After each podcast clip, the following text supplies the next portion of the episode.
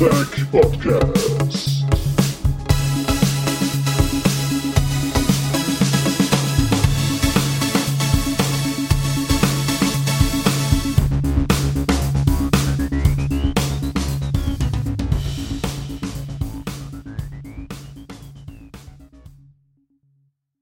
Hallo und willkommen zur neuesten Folge vom Battlepod. Heute spreche ich wieder mit dem Onai. Hallo Onai. Konnichiwa, Minasan. Und mit dem Hoshi. Hallo Hoshi. Ja, grüezi moi, Minasan. Und der Olli ist heute leider nicht dabei. Ähm, ja, schade. Meine Vermutung ist ja, das habe ich auch schon äh, im, äh, in unserem Terminabstimmungschat geäußert und keinen Widerspruch gehört. Ich glaube, er ist eigentlich ein, im Herzen ein, ein Steiner Loyalist und traut sich es nur nicht ähm, zuzugeben, weil er ja im Kurita ähm, Chapter ist und deswegen schwänzt er einfach diese Folgen, damit es dann nicht irgendwann rauskommt, seine Begeisterung. Genau, in 17 Minuten wird es an der Tür klingeln. Geh schon mal nach vorne. Hände hinter den Kopf. Ja. Bevor wir heute den Teil 2 für Steiner machen oder von Steiner, äh, fangen wir mal an. Ähm, Robert Thurston ist gestorben. Genau, ähm, das ist eine, eine kleine, äh, große, mittelgroße, ganz große äh, dramatische Stunde für die Battletech-Fans. Ähm, wer Robert Thurston kennt, ähm, der hat äh, für, äh, für den Anfang der Battletech-Romane geschrieben. Äh, um genau zu sein, war es äh, die, die Jade Phoenix-Trilogie, mit der er ja für die, für die treuen Battletech-Leser die Klana äh, näher gebracht hat. Das heißt also, aus seiner Feder sind dann auch so glorreiche Charaktere wie Falknerin Joanna entstanden. Ähm, er hat insgesamt sechs Bücher für Battletech geschrieben, die sich alle um, um das Thema gedreht haben. Deswegen ist es schade, dass der jetzt nichts mehr, nichts mehr für uns schreiben wird. Ähm, hat vorher auch ein bisschen äh, was geschrieben in Richtung Science Fiction. Also da war er größtenteils zum Beispiel äh, für Battlestar Galactica äh, am Schreiben. Das war so zwischen den äh, Ende 70er bis Ende 80er, um danach dann halt für Battletech zu schreiben. Ja, ist echt Also schade. Bei, bei Battlestar natürlich, äh, für alle, die das alte nicht kennen, das war das alte Battlestar Galactica. Genau. Also die, Genau. die Serie, von, die von Glenn A. Larson produziert wurde. Mhm, Und da hat er von 1978 bis 1988 geschrieben. genau. Also echt schade. Aber ne, Mhm. das ist irgendwann endet dann auch mal das irdische Leben. Mhm. Äh, meine In- Ingame-Frage, wie alt wird man in Battletech? Äh, also, wenn man nicht gerade Mech-Pilot ist, sondern eher äh, durchschnittlich und reich. Kommt drauf an, in welchem, in welchem Haus du aufwächst. Ligiaro Also- stirbt man früh, oder? Nö, nicht unbedingt. Es kommt drauf an, in welcher Kaste man da aufgewachsen ist. Das ist ein Hm. Spoiler-Alert für, für die äh, Folge, wenn wir uns über Haus Liao unterhalten. Und so normal, wie, wie alt wird man da? Ja, es ist jetzt nicht, nicht, nicht unähnlich dem, dem standardmenschlichen Lebenserwartungen. Und das, das Thema ist halt, äh, dass genauso wie Battletech und so weiter sehr viele medizinische Errungenschaften es gegeben hat, die natürlich zur, zur Starliga-Zeit, die natürlich unseren weit voraus sind, aber Mhm. vieles, vieles davon im Prinzip viel Wissen verloren gegangen ist. Ja. Das äh, liest man ja auch in der ersten Trilogie von, äh, von Stackpole, äh, wo das Banzai-Institut ja auch medizinische Technologien wiederherstellt und man bis heute nicht weiß, was sie mit der Wassermelone machen wollten. Ähm, Melone? Ja, da gibt es ein Labor mit einer Wassermelone in einem Riesenapparat und man soll ja nie die Wassermelone anfassen. Aber, ne. ähm, ähm, aber auf jeden Fall die Versuchung eben auch, äh, medizinische Errungenschaften wiederherzustellen. Natürlich gibt es da dann dank medizinischer Technologie und so weiter, werden die Leute, wenn sie natürlich gut drauf sein, ein bisschen älter. Ne? Ähm, wer ist zum Beispiel ziemlich alt geworden? War das der Aldo Lestrade oder irgend, irgendein so ein Knilch bei den Steinen? Das ist auch ziemlich alt geworden. Ja, ja, ja. Also der, der hat, glaube ich, so die 120 erreicht oder irgend sowas, ja. Ja. Aber, aber also es, es, es ist im menschlichen Rahmen, sage ich mal, ja. Und plus halt, wenn die Medizin dich irgendwie am Leben erhält mit allem möglichen Zeugs, noch ein bisschen länger, aber ich sag mal, mit 120 wirst du keine Tennis mehr spielen, ne? Mhm. Also Robert Thurston wäre fast 85 geworden. Ähm, das ist äh, dadurch, dass er halt auch das, das, das Bild, was wir von den Clanern kennen, geprägt haben, der hätte drei Generationen von Clanern quasi überlebt, wenn, Mhm. wenn man das so ausdrücken darf. Also Claner, die es richtig gemacht haben, das heißt, die nicht äh, die, die 40er-Marke geknackt haben, was ja da als schon als unehrenhaft gilt. Ähm, aber es ist ganz unterschiedlich. Pi mal Daumen kann man sagen, wenn man, äh, wenn man sich bei Battletech leisten kann dann, äh, und ein behütetes Leben führt, dann kann man relativ alt werden. Und wenn man Pech hat, dann halt nicht so, äh, nicht so lange. Mhm. Okay. Dann kommen wir zum nächsten Thema. Ulysses. Ulysses hat leider keinen äh, Interviewtermin für uns frei gehabt oder wollten zumindest nicht so äh, Live-Audio oder so mit uns sprechen, aber sie haben am 15. November einen Blogpost gemacht. Äh, und zwar äh, Michael Mingers hat ihn geschrieben, der war ja schon mal bei uns im Podcast relativ am Anfang. So, was hat er denn geschrieben? Ähm, einerseits ist die Würfel, die Würfelsets äh, sind ähm, Verkaufsschlager und am häufigsten ähm, wurden die Steiner Würfel gekauft und am wenigsten die Liao-Würfel. Verstehe ich jetzt nicht, aber gut. Ähm, dann schreibt er, dass die Printausgaben einiger Romane zur Neige gehen, aber ähm, die E-Books äh, laufen weiter, die gehen ja nicht aus. Dann äh, Audiobooks, da hatten wir immer mal wieder auf Audio, auf äh, Audible verwiesen und der Partner von Ulysses Yellow King Productions haben bereits einige veröffentlicht. Unter anderem sind sie jetzt bei der Grey Death, Grey Death Trilogie und äh, machen jetzt auch den Proli- Proliferation-Zyklus. Mhm. Hm. In diesem Rahmen konnten sie auch Hartwig Niedergassel als Übersetzer gewinnen, der bereits in der Vergangenheit für Fanprofilmaterial von Battletech übersetzt hat. Mhm. So, und dann die Zusammenarbeit geht tiefer, denn Mario Weiß und sein Team setzen nicht nur die Hörbücher um, sondern arbeiten auch mit Ulysses an den Übersetzungen und Lektoraten der Bände, damit es neben den Audioinhalten auch passende E-Books gibt. Weiterhin sind sie dabei, die alten Heine-Romane zu scannen, aufzubearbeiten und die neue Rechtschreibung sowie die Originalbezeichnung der Maschinen anzupassen. Da hatte ich, glaube ich, schon vor ein paar Jahren mal erzählt, da hatte ich auch mal ein paar im Korrektorat gemacht und äh, die Mech-Namen dann ersetzt. War nicht, äh, nicht einfach, weil alles per Hand ist. Äh, zuletzt haben sie Feuer und Schwert veröffentlicht und aktuell wird noch an Schatten der Vernichtung gearbeitet. Und Catalyst hat inzwischen die Originalausgabe von Ein Erbe für den Drachen veröffentlicht. Können sie damit auch bald mit der deutschen Fassung nachziehen. Ist wohl Klassiker. Mhm. Eines der besten Bücher. Da dann? Hm, der Profiline-Zyklus startet im Sep startete im September mit Weggebrochen und wurde mit Prometheus App fesselt im Oktober fest, äh, fortgesetzt und Ende November kommt Wer nicht wagt, äh, ja, wer nicht wagt. Äh, insgesamt sind erst einmal sechs Teile geplant, von denen der letzte Ende Februar erscheinen wird. Also für, für diejenigen, die damit äh, noch nicht was, nichts anfangen können, also der Proliferation Cycle sind ja, ja, ich sag mal so XXL ähm, Kurzgeschichten, ähm, die spielen in der Sternboot-Ära.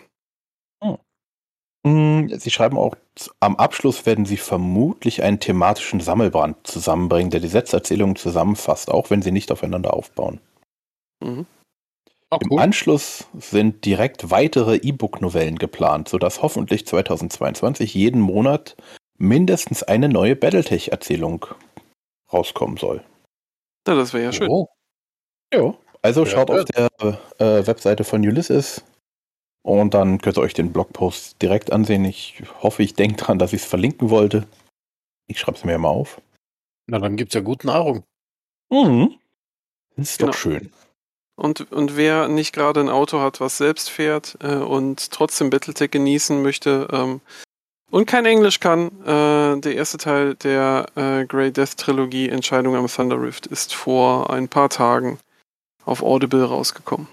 Für ein Guthaben oder, ich weiß nicht, es sind, keine Ahnung, 10 Euro, kann man sich das runterladen. Das sind knapp 13 Stunden. Ein Battletech Ohrge Ohrgenuss. Mhm. Oh, dann äh, 9,95. 9,95, ja. Fast ein Zehner. Hat sogar äh, Whispersing verfügbar. Das heißt, äh, wenn man sich das Kindle kauft, also die, die, das, ja, das Kindle Book, dann hat man, kann man irgendwie entweder lesen oder hören und der synchronisiert das. Okay. Äh, und wenn man sich das Kindle Book kauft, dann bekommt man dieses Audio für 2,95 statt 9,95. Wow. Und das Okay. Kindle kostet gerade mal 4,99. Das heißt, mit Kindle bist du eigentlich günstiger. Ja. Nee, ich glaube, du bist mit dem Audible-Abo bist du, glaube ich, günstiger. Na, das Audible-Abo ist auch 9,99. Genau. Das ist, Kommt drauf an, wie, wie schnell du die halt du durchgehört hast. Ja, irgendwie so. Also das Kindle kostet 4,99 plus äh, Whisper Sync kriegst du nur ein 2,99. Credit im Monat bei Audible, oder? Mhm. Mhm.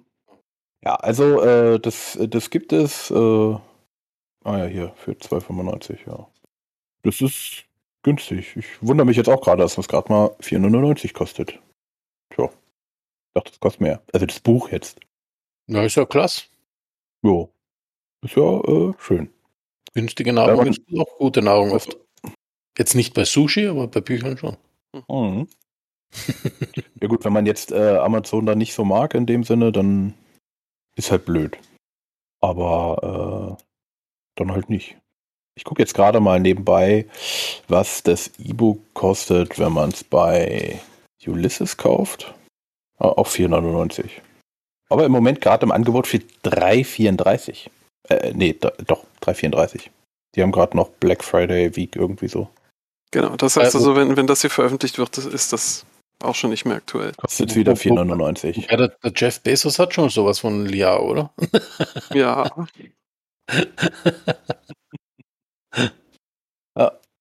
Ah, die machen das schon Nee, richtig. bitte Zuhörer nicht ernst nehmen, es war nur Spaß.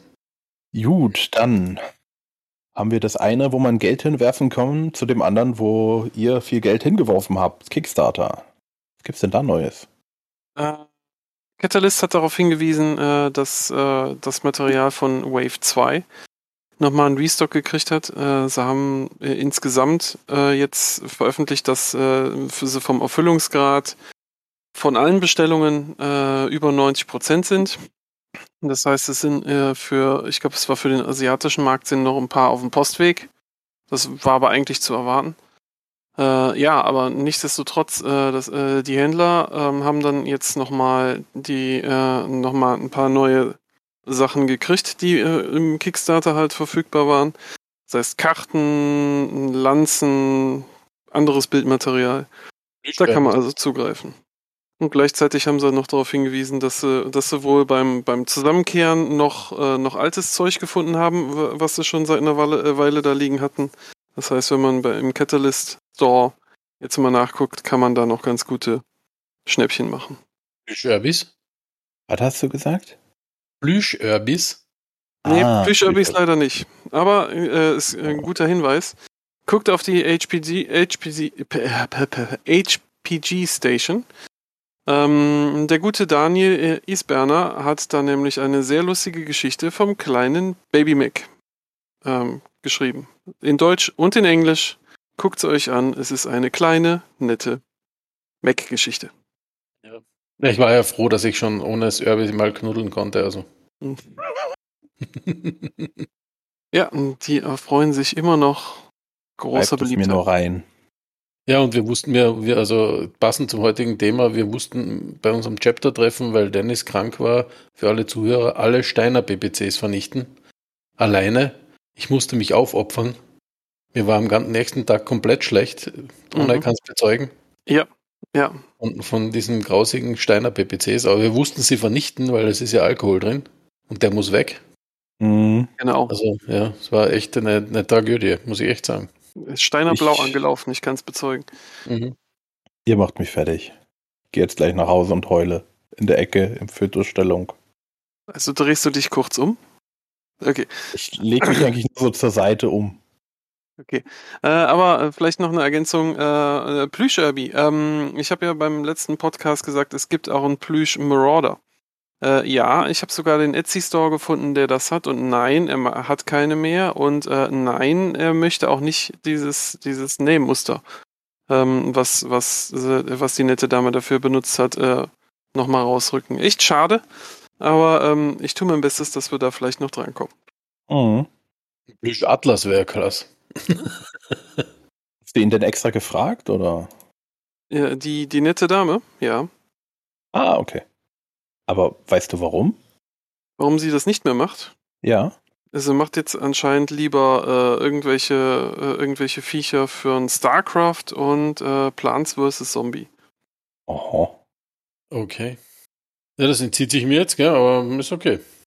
Ja, StarCraft ist ganz cool, ja. aber- Ja. So ein Aber nicht nur für Plüsch-Overlord Geld. ist halt ganz niedlich. Aber Ja. naja, gut. Ja, Ja gut, wir bleiben dran. Ja. So, du musst dir ein Angebot machen, was ich nicht ablehnen kann. Äh, dann, äh, wo wir bei Plüsch Atlas sind, Hm. in MWO gibt es jetzt einen fliegenden ECM-Atlas, hast du erzählt.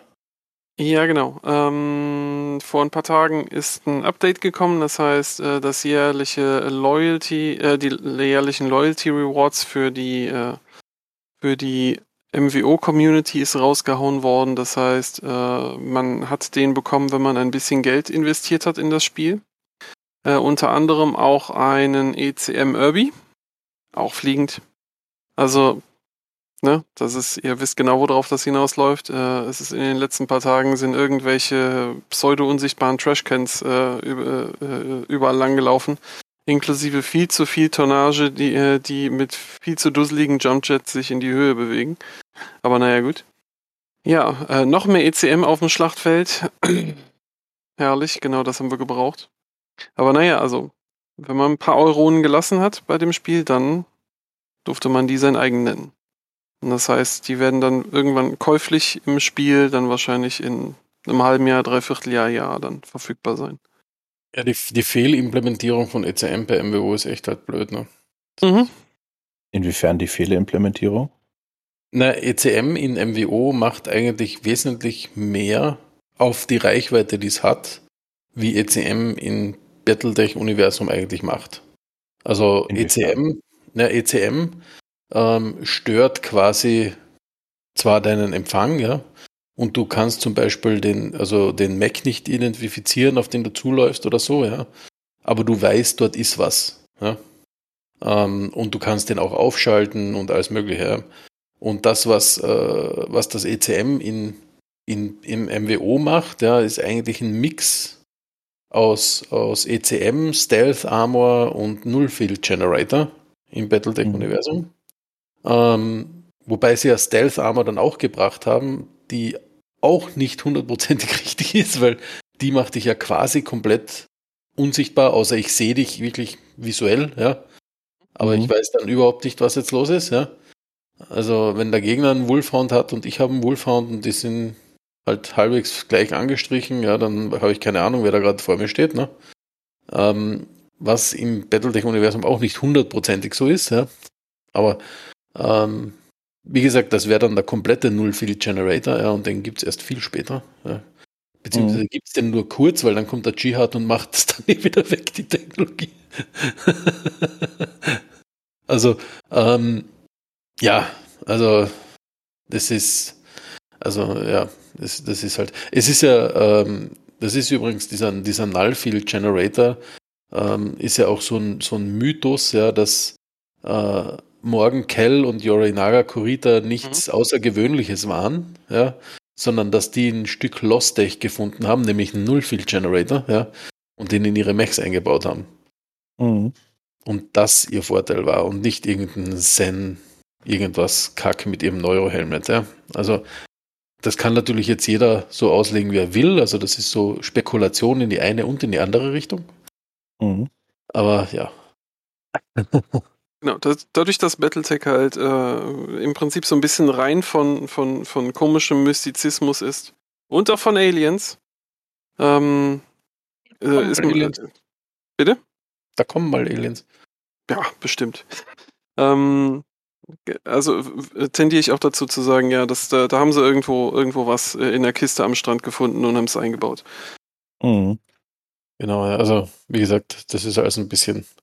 Aber das ist halt, wenn du Software-Devs auf was loslässt und es ihnen nicht komplett erklärst, sie machen halt genau, also das ist halt eine gute Eigenschaft von Software-Developern, sie machen genau das, was man ihnen sagt. Wenn man es aber dann selbst nicht ganz verstanden hat, kommt eben sowas raus. Mhm.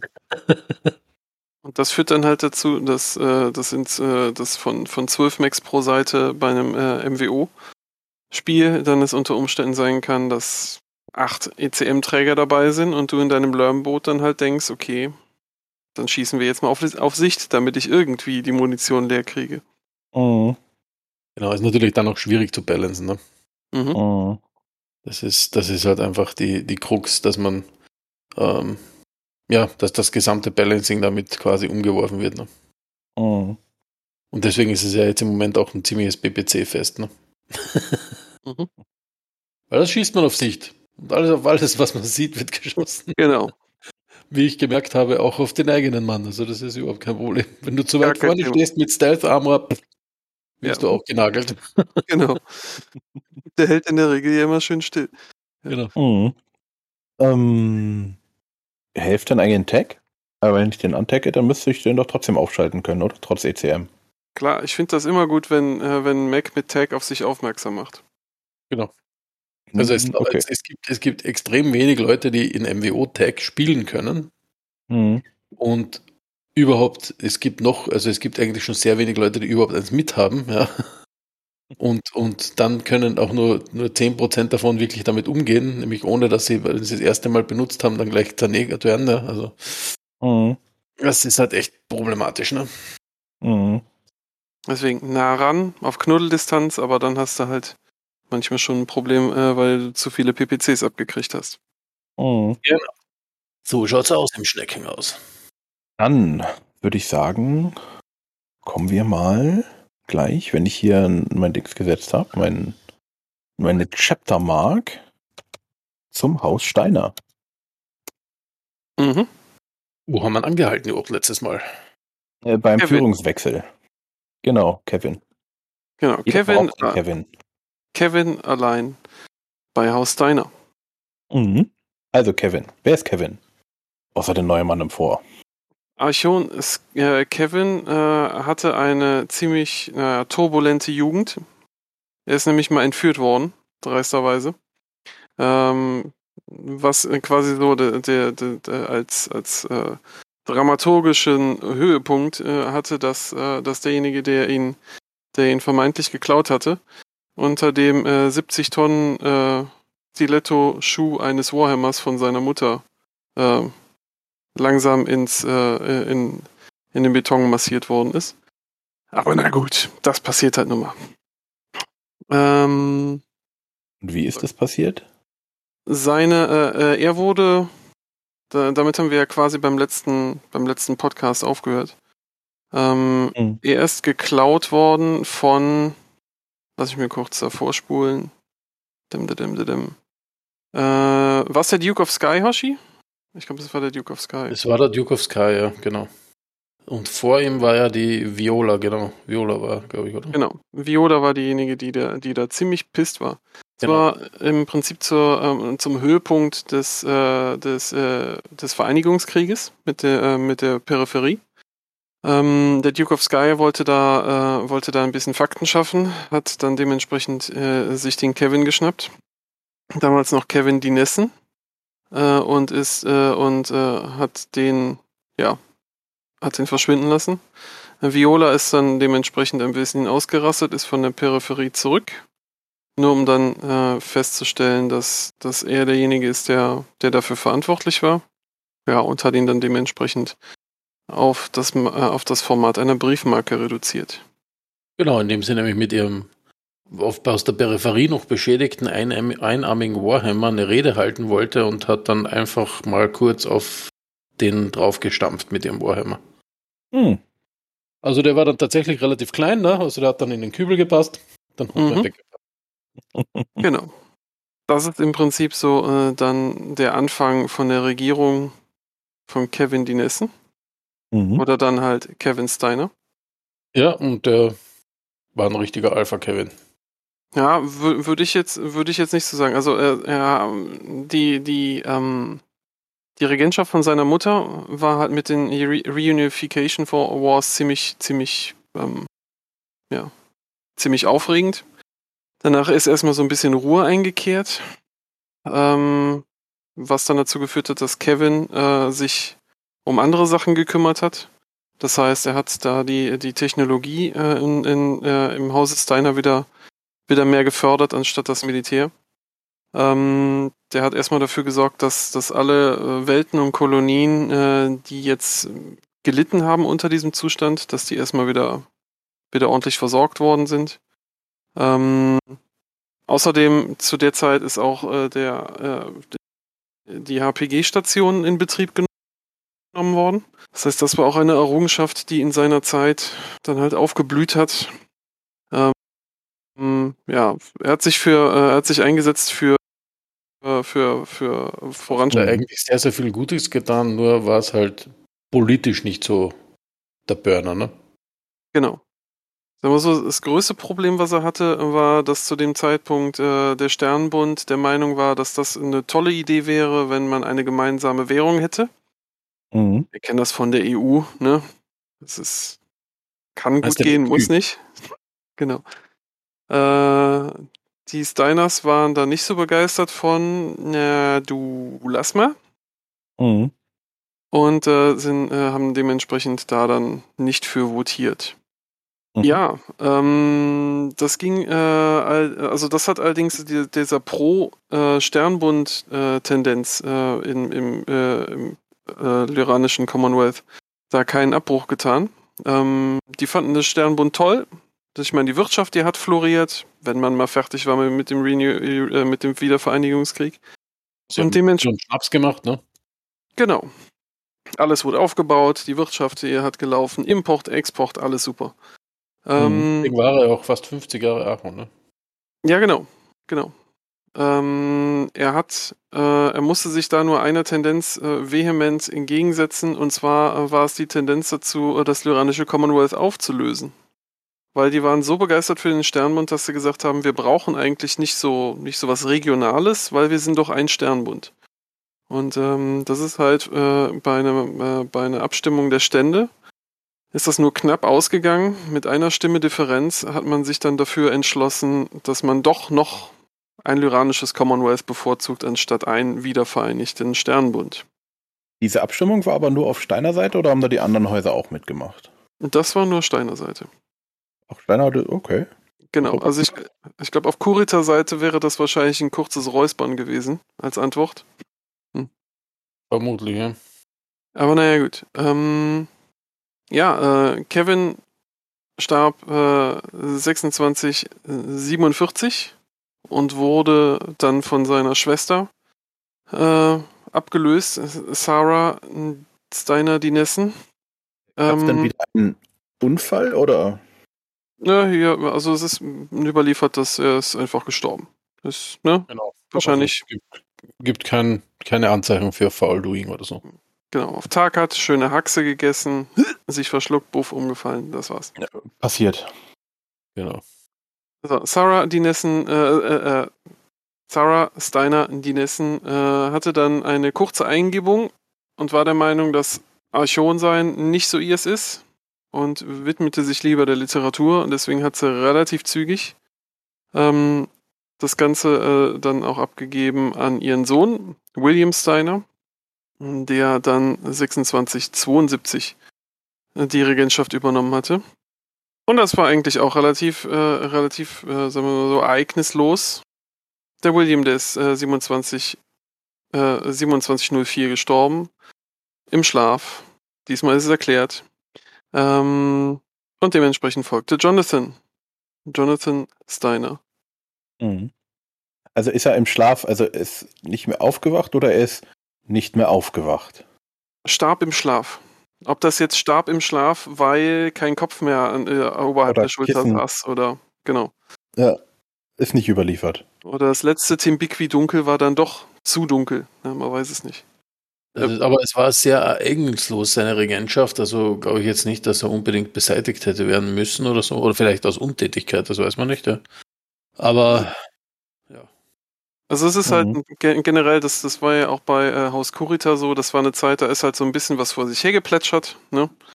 Äh, weil alle waren so, so ein bisschen kriegsmüde, ne? Haben halt so ein bisschen aufgebaut, ein bisschen was gemacht. Lief halt gut, ne? Das ist die goldene, äh, die goldene Zeit äh, des Sternbundes gewesen. Und da Mhm. konnte man dann halt auch einfach unter friedlichen oder pseudofriedlichen ähm, Aspekten sterben, wie Jonathan Steiner, der bei einem Mech-Unfall gestorben ist. Mhm. Ist auch nicht weiter beschrieben, ob das jetzt eine, eine PPC in den Kopf war oder das passiert halt. Deswegen, äh, Aber man merke, Jonathan hat das Denisen weggelassen. genau, ab dem Zeitpunkt war das dann nicht mehr, war das dann nicht mehr so interessant. Mhm. Ihm folgte Michael Steiner der Zweite, 27, 29. Ihr seht, wir rasen, wir rasen da quasi durch die Zeit. Ähm, ja, das war jetzt auch, äh, sagen wir mal, ein bisschen ereignisloser, ähm, obwohl man da schon ein bisschen Tendenzen hatte, dass an der Draconis-Grenze es da äh, wieder ein bisschen, bisschen Action gibt. Genau. Und dem, dem Michael war, wurde überhaupt so ein bisschen nachgesagt, dass er so, äh, ja, dass er als Achron schlecht gealtert sei. Also, dass er nicht so auf der Höhe seiner geistigen Kräfte war und so. Mhm. Zum Beispiel, ähm, er war so, ähm, na, war vielleicht ein bisschen übermütig. Ähm, das ist an der, an der Kurita-Grenze gab es äh, ein paar Überfälle.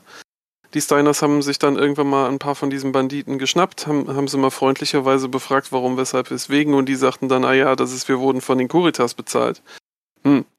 Und bei einer, äh, bei einer Ratssitzung des Sternbundes äh, hat der gute Michael äh, dann, dann äh, äh, es für eine tolle Idee befunden, sich äh, mit dem damals amtierenden äh, Lord Kurita so anzulegen, dass das Ganze dazu geführt hat, dass er über die Bank gesprungen ist und das in eine, in eine Handgemenge ausgeartet hat.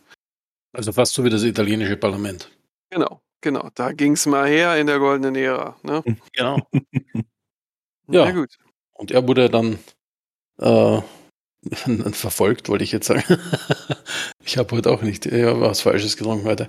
Ähm, von Robert Steiner II. Abgelöst. abgelöst quasi, genau. genau. Und der war so ein bisschen der Prophet, sage ich mal, weil äh, der für mich so ein bisschen, also es gibt, es gibt von ihm so ein, so ein Zitat, wo er mehr oder weniger frei übersetzt sagt, wer glaubt, dass quasi so goldene Zeiten für immer anhalten, der hat nicht alle Nadeln auf der Danne. Mhm. Er hat es ein bisschen literarisch ausgedrückt. Ähm, ja, und also er hat dann schon gesehen, dass da was, was kommen wird, so äh, was so an Sturm und so weiter geht. Das ist aber, ja, äh, hatte er auch als Mutter eine Lestrade, ne? Mhm. Und die sind ja auch, die haben selbst nicht alle Nadeln auf der Tanne meistens, ja, also ähm, ja, hat er da vielleicht ein bisschen eine Einwirkung gehabt. Konnten doch in die Zukunft gucken. Zufällig. Genau. Genau. Also ich sag mal so, das war äh, gerade als er, als er die, die Regentschaft übernommen hatte, sind halt diese, diese Tumulte an der Peripherie ähm, doch intensiver geworden. Äh, das heißt also auch das lyranische Commonwealth äh, hat angefangen, Truppen zu verlegen, ähm, was im Allgemeinen nicht so gut angekommen ist. Man war ja in dem, ähm, äh, gerade in dem, in dem guten Willen, dass man die nicht mehr braucht. Das heißt also, die wenigen Truppen, die man hatte zu verlegen, äh, das, das, äh, das fanden man dann, dann trotzdem nicht so gut. Ähm, was, dann, äh, was dann seinen Vater ähm, unheimliche Reputationsverluste zum Schluss noch gebracht hatte. Und gerade in dieser, äh, in dieser, in dieser Situation, wo, wo halt quasi so, so am Knistern war, ähm, musste der gute Robert dann, dann halt da dementsprechend die Regentschaft antreten. Mhm. Parallel zu Robert äh, äh, regierte äh, äh, Richard Cameron den Sternbund, ähm, der uns ja noch auch von den anderen Podcasts gut im, im Gedächtnis geblieben ist, wegen seiner Order äh, 156, ähm, die die, äh, Stern, äh, die die Hohen Lords des Sternbundes dazu aufgefordert haben, ihre Militär, äh, ihre, ihre eigenen Militärs ähm, ähm, ja, zu beschneiden Mhm. beziehungsweise komplett aufzulösen, was da ja bei den meisten Hauslords zu, zur blanker Revolte ähm, geführt hat. Und äh, ja, Richard Cameron wollte einfach äh, nicht, dass es weiter eskaliert weil diese Tendenz, die hat er, hat er gesehen. Aber gleichzeitig wollten die House Lords da nicht alle, nicht alle Offensiv- bzw. Defensivmöglichkeiten in die Tonne kloppen. Mhm. Also im Prinzip, man muss ja auch sehen, seine Regentschaft fällt jetzt genau in die Zeit, wo quasi das Sternenbund zerbricht. Ne? Also ähm, wo im Prinzip äh, 27, 77, das ist im Prinzip nachdem er 17 Jahre Aaron war, ne? Mhm. ähm, äh, die Operation Liberation stattfindet, ne? ähm, wo halt Jerome Blake nach, nach derer zurückkommt, äh, Stefan Amaris gefangen genommen wird, äh, 2779 und exekutiert wird. Und äh, ja, sie dann noch, noch unter seiner Regentschaft äh, den Alexander Kerensky den Titel Protector absprechen und Jerome Blake zum Minister of Communications machen. Lass uns, lass uns nochmal kurz, kurz ein bisschen vorspulen. Ähm, wie haben sich die Steiners verhalten bei, äh, äh, als, äh, als äh, Stefan Amares äh, das Zepter an sich gerissen hat? Das ist äh, im, im Steiner-Reich war, war erstmal blanker, äh, blanker Aberglaube, ne, das kann ja wohl gar nicht sein und so. Das ist ja total, totaler Bullshit. Kann Ähm, nicht die sein, es nicht sein darf, okay. Genau. Ähm, die Steiners ähm, hatten sehr gute Beziehungen äh, zur, äh, zur, zum Sternbund, hatten Geschäftsbeziehungen äh, als auch äh, ja, militärische Beziehungen.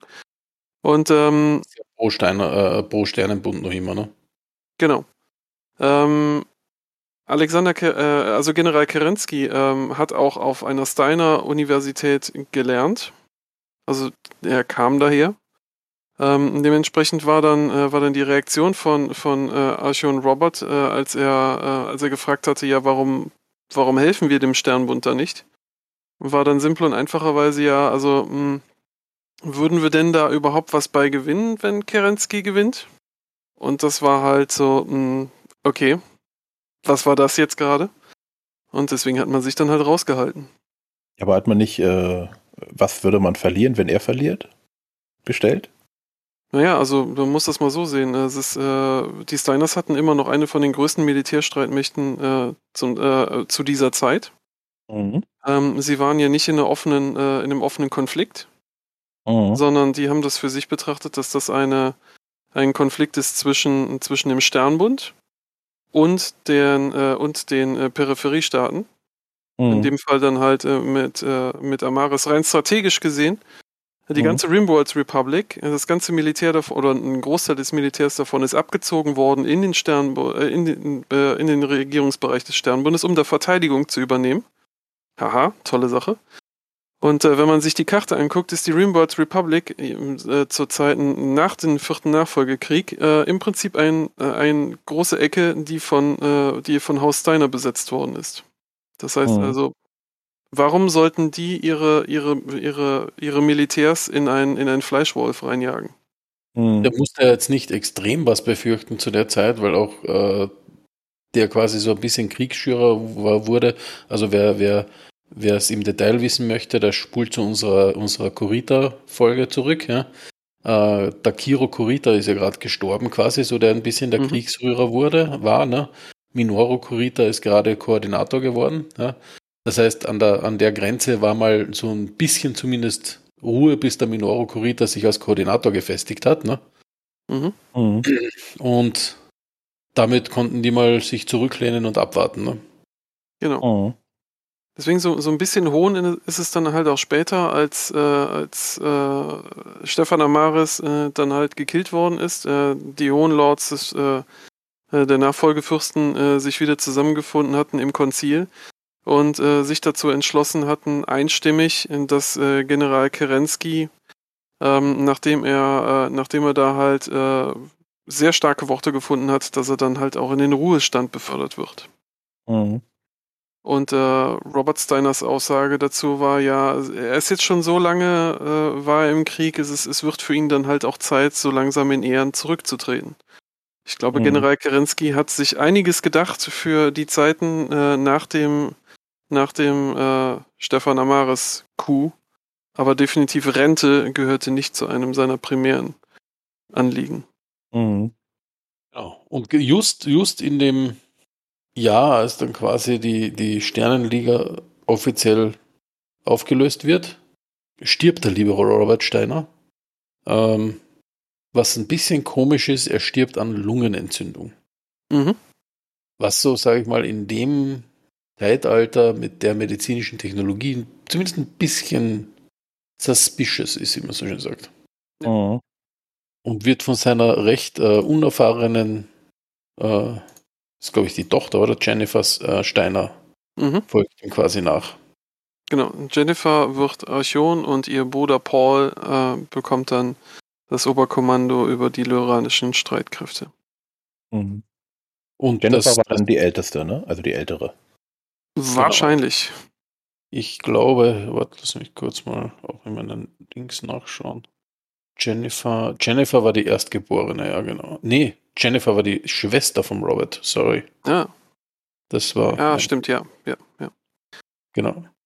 So, wie ist also die taktische Lage? Ähm, General Kerensky sammelt seine Anhänger und macht sich auf den Weg kernwärts, also nordwärts, wie andere sagen würden. Ähm, es sind noch einige Militäreinheiten, die im, äh, die im Dienste der Stern, äh, des Sternbundes gestanden haben, die jetzt momentan ein bisschen heimatlos sind. Unter anderem auch äh, Einheiten, die früher unter Stefan Amaris gekämpft hatten. Mhm. Äh, und zwar namentlich, das müsst ihr euch gleich merken, die 23. Republic Light Lancers.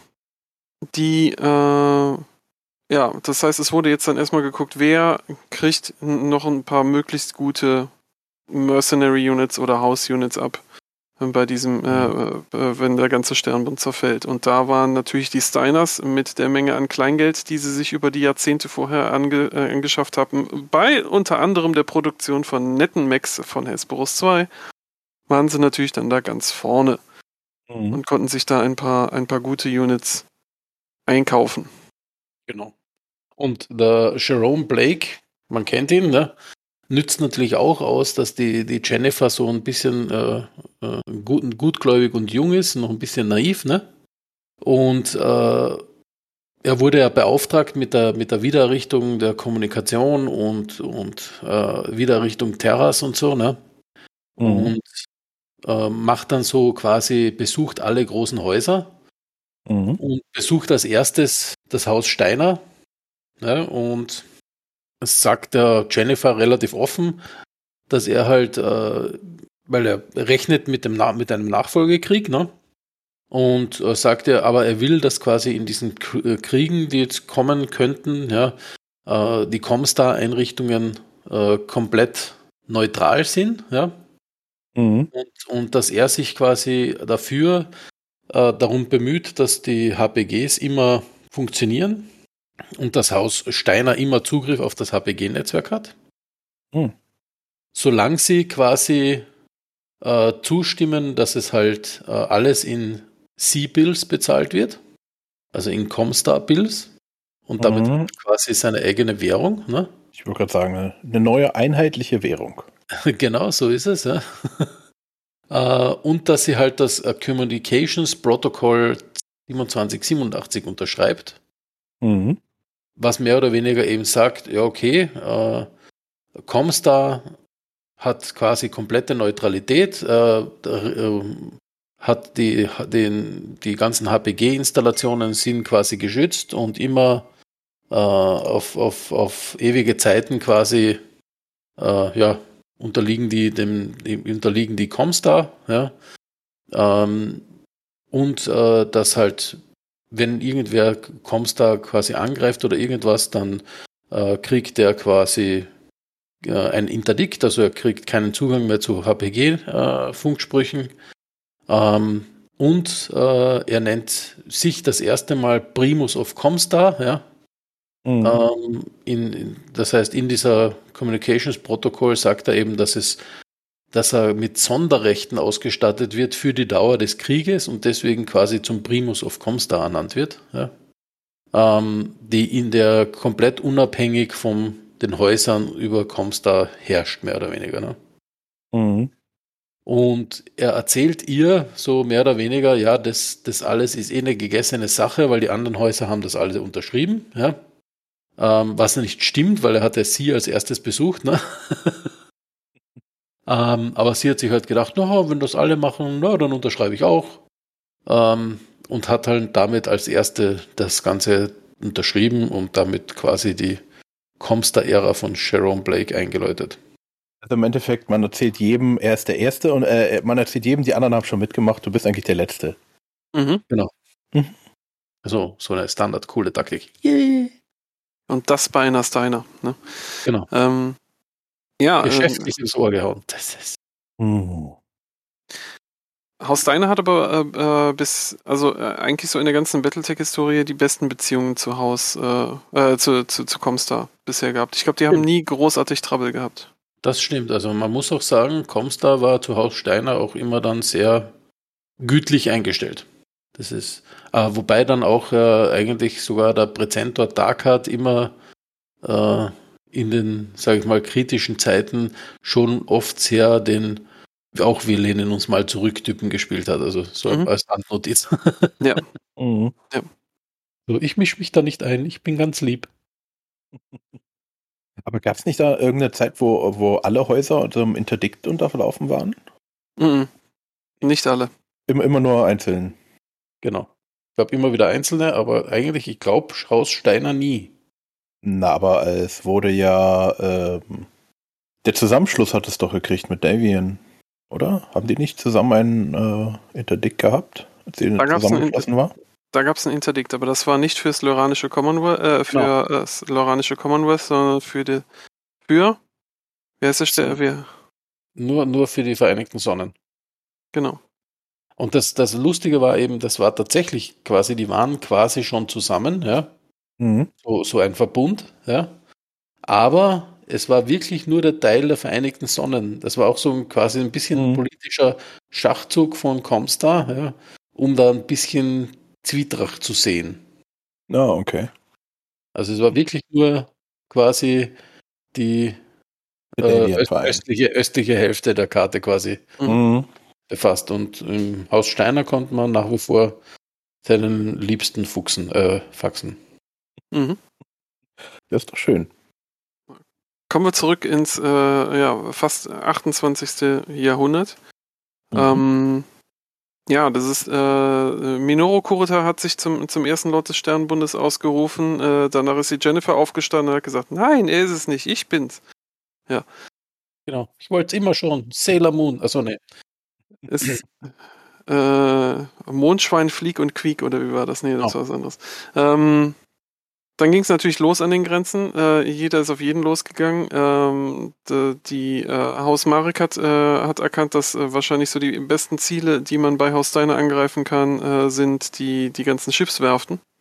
Das heißt, das war ein primäres Ziel davon und äh, sobald das dann halt mal in, in äh, sag mal so voll angelaufen ist, hat dann Haus Steiner äh, damit begonnen, alle grenzwertig gelegten Schiffswerften abzubauen und etwas kernwertiger zu, äh, zu verfrachten.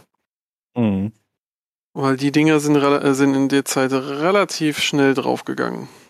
Gut. Ähm, ja. In der Zeit fängt dann tatsächlich an, äh, Comstar komplett derer einzunehmen auch, ne? Mhm.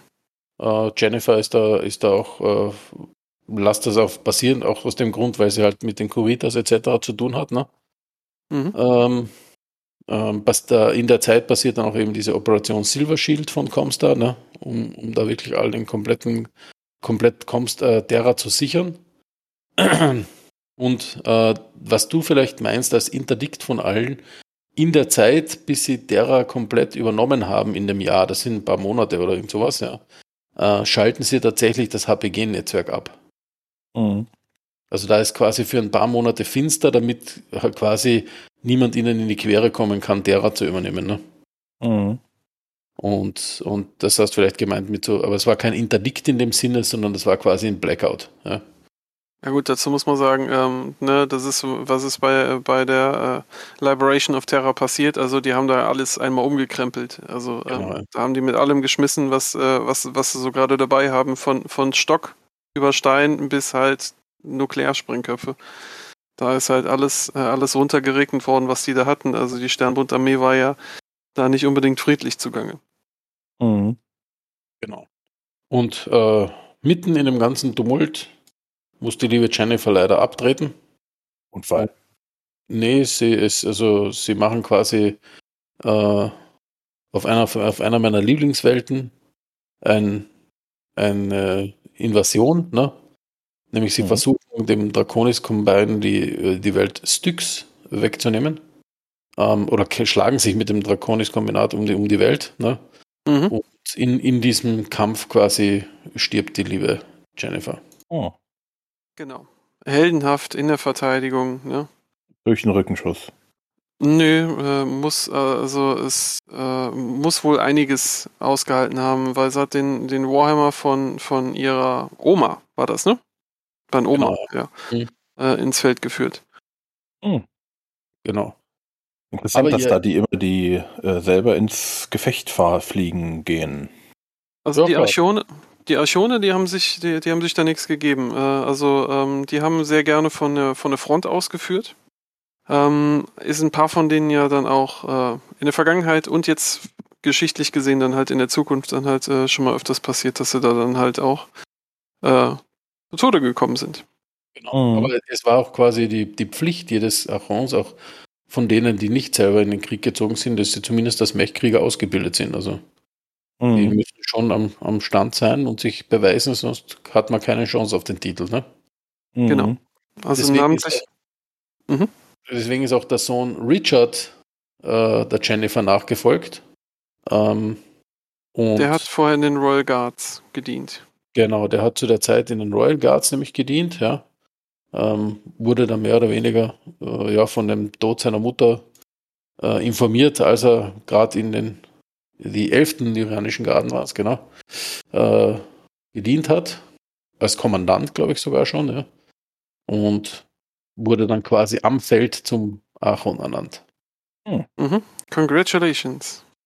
Ja, ähm, es ging einiges äh, äh, hin und her, wie, wie er schon äh, gesagt wurde, generell noch, so, wie, wie hat sich das jetzt, wie hat sich das jetzt angefühlt? Äh, also die ersten äh, Aufeinandertreffen der unterschiedlichen Militärs waren relativ heftig.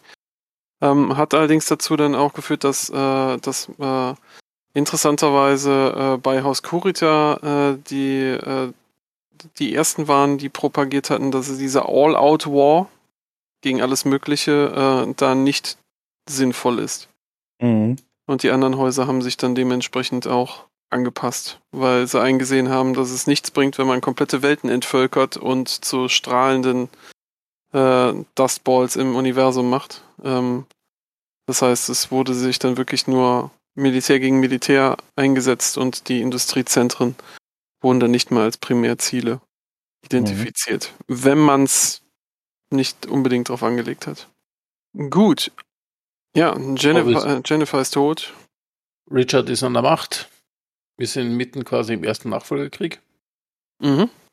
Ja, und da geht es natürlich ziemlich dahin und der Richard ist, ist, mit seinen, ist, ist eigentlich mit den lyrianischen Garden relativ erfolgreich, weil er halt auch wirklich, das war jetzt einer, der wurde nicht überrascht davon, dass er Achon wird, sondern er war der erstgeborene Sohn, war ausgebildet, war ein Mechkrieger, war ein Mil Militär schlechthin, war quasi schon Kommandant, als er Achon wurde, ja, also der, sag ich mal, war in die Rolle hineingesetzt, für die er Mhm. quasi hingetrimmt wurde, ne? Also da war quasi jemand schon am Ruder, der sich, der sich ein bisschen, zumindest taktisch in so einem Krieg auskannte. Ne? Mhm. Ja, dementsprechend, ähm, er hat da äh, auch, auch äh, in seiner Regierungszeit zwei, zwei besondere Einheiten ähm, zu seiner Verfügung gehabt, die kurz vorher gegründet worden sind. Und zwar sind das einmal die Tama Tigers und die Stealths. Die Stealths waren die gerade eben erwähnte äh, 23. Republic Light Lancers, also eigentlich Mhm. keines deiner Loyalisteneinheit, sondern zugelaufene. Und äh, das war sozusagen äh, die, ja, der Backbone äh, der, der lyranischen Streitkräfte. Da, wo die waren, haben sie auch richtig hingelangt. Ich habe noch mal eine Frage. Für habe ich das jetzt auch falsch verstanden? Du hast vorhin erzählt, ähm, als das Steiner sich dann nicht eingemischt hat beim äh, Sturz des äh, Sternbunds, weil sie ja nach dem vierten Nachfolgekrieg schon die, äh, die Region besetzt hatte. Aber jetzt ist doch erst der erste Nachfolgekrieg. Naja, im, im, äh, in, äh, als der, äh, als sich als der, der Dunst auf Terra quasi ge, äh, gelichtet hatte und, ähm, Mhm. und äh, General Kerensky siegreich war, ähm, Mhm. hat, äh, hat äh, das lyranische Commonwealth sich, äh, sich einfach die Rimworld's Republic einverleibt. Mhm. Ganz klammheimlich. Ah, okay. Ja, und der liebe Richard ist tatsächlich relativ lange Aaron, ja, nämlich bis 1823, äh, 28, 23. Mhm. Sorry. Hat, et- hat Ah. etwas ganz Wichtiges zu seiner Regierungszeit gemacht und zwar hat er die Stände aufgelöst, weil sie Genau. auf den Sack Mhm. gegangen sind. Und überhaupt hat er so ein bisschen militarisiert das ganze lyranische Commonwealth auch, was in der Zeit natürlich notwendig war, äh, im ersten Nachfolgekrieg. Mhm. Äh, ganz klar. Ähm, in der Zeit aber noch immer, sage ich mal, sehr pro Comstar eingestellt. Ja? Ähm, und stirbt dann tatsächlich 28, 23 eines natürlichen Todes. Offiziell oder auch wirklich. Also äh, bei Steiner Nee, muss nee. ich halt das Gefühl, ich muss da mal nochmal nachfragen. Mhm. Nee, also Ich dachte ja, dass ich das nur bei Liao muss, aber. ganz, ganz tatsächlich stirbt er einfach so äh, ganz natürlich hin. Mhm.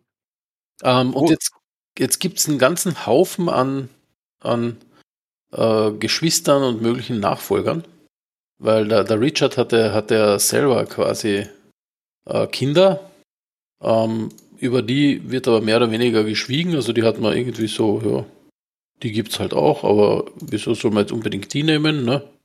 Ähm, und eigentlich äh, sehr, sehr wurffreudig war, war seine Schwester Silvia. Urfreudig. Ähm, und äh, von ihr der Sohn, nämlich Markus Steiner, ist dann äh, zum Achon geworden. Und aber äh, warum nicht die Kinder? Also waren die unfähig oder? man weiß es gehabt? nicht genau. Also, also scheinbar hat es da so ein bisschen hin und her gegeben und es gibt auch das Gerücht, dass gewisse Lestrats im Hintergrund, weil das war so eher der Lestrat angelehnte Teil der Familie, ja, Mhm. äh, hier ein bisschen die Fäden gezogen hat, dieser Nachfolgebestimmung. Ja. Ähm, und das ist natürlich dann so auch so, ja, man weiß es nicht hundertprozentig, ja, es wird nicht genau erwähnt, aber auf jeden Fall sitzt Markus Steiner plötzlich am Thron. Mhm. Ich sag mal so, Und- äh, Und du hattest doch recht, Ike. Steiner wurde einem Interdikt unterzogen. Also Ich habe es jetzt in meinen Notizen überlesen, nämlich. Aber jetzt habe ich es, ähm, weil sein, sein absolut erster Akt, den er macht als Achon, ist, er denkt sich, Steiner muss wieder zu einer wirtschaftlichen Supermacht werden. Ähm, und das Erste, was er macht, sagt, kommst da, ihr seid total super, aber ihr müsst jetzt Steuern zahlen. Mhm. oh ja, stimmt. Ja, ich, ich hätte es auch vergessen. Ja, ja, das, das, das war, das war niedlich. Genau. Ba bad idea. Ähm, In der Währung, die die, die Comstar selber ausgibt. Genau. Mhm. ähm, ja, ähm, dadurch werden sie einem kurzzeitigen Interdikt unterzogen. Ähm, und ja, das ist natürlich eher ungut. Ne? Und äh, der damalige Primus Konrad Doyama hat mehr oder weniger gesagt, ja, lieber Richard, äh, du kannst schon wieder, wir können das Interdikt schon aufheben, aber das mit deinen Steuern kannst du quasi an den Hut stecken und übrigens, äh, unsere Raten sind raufgegangen, ne? Mhm. Mhm. So ein Mist. Blöd. Mhm. So ist es. Ähm, ja, äh, vorher ist noch, ist noch ein bisschen was äh, im, im äh, lyranischen Commonwealth umstrukturiert worden. Äh, und zwar äh, ist, sind äh, kleine Königreiche formiert worden. Das heißt also, ähm, es sind, man hat so ein bisschen versucht, das Ganze dezentral zu organisieren, indem man 20, äh, indem man äh, d- d- d- 20 Kleinstaaten halt gegründet hat. Das können einzelne Welten sein, das können ein Zusammenschluss von mehreren Welten sein. Die äh, werden dann verwaltet von Arch äh, Archonetten, männlich oder weiblich oder divers, Mhm. man weiß es nicht. Ähm, das heißt also, man, man hat da so ein bisschen so ein bisschen die Macht abgegeben, in der Hoffnung, dass die sich dann lokal besser und effizienter organisieren können und auch verteidigen können.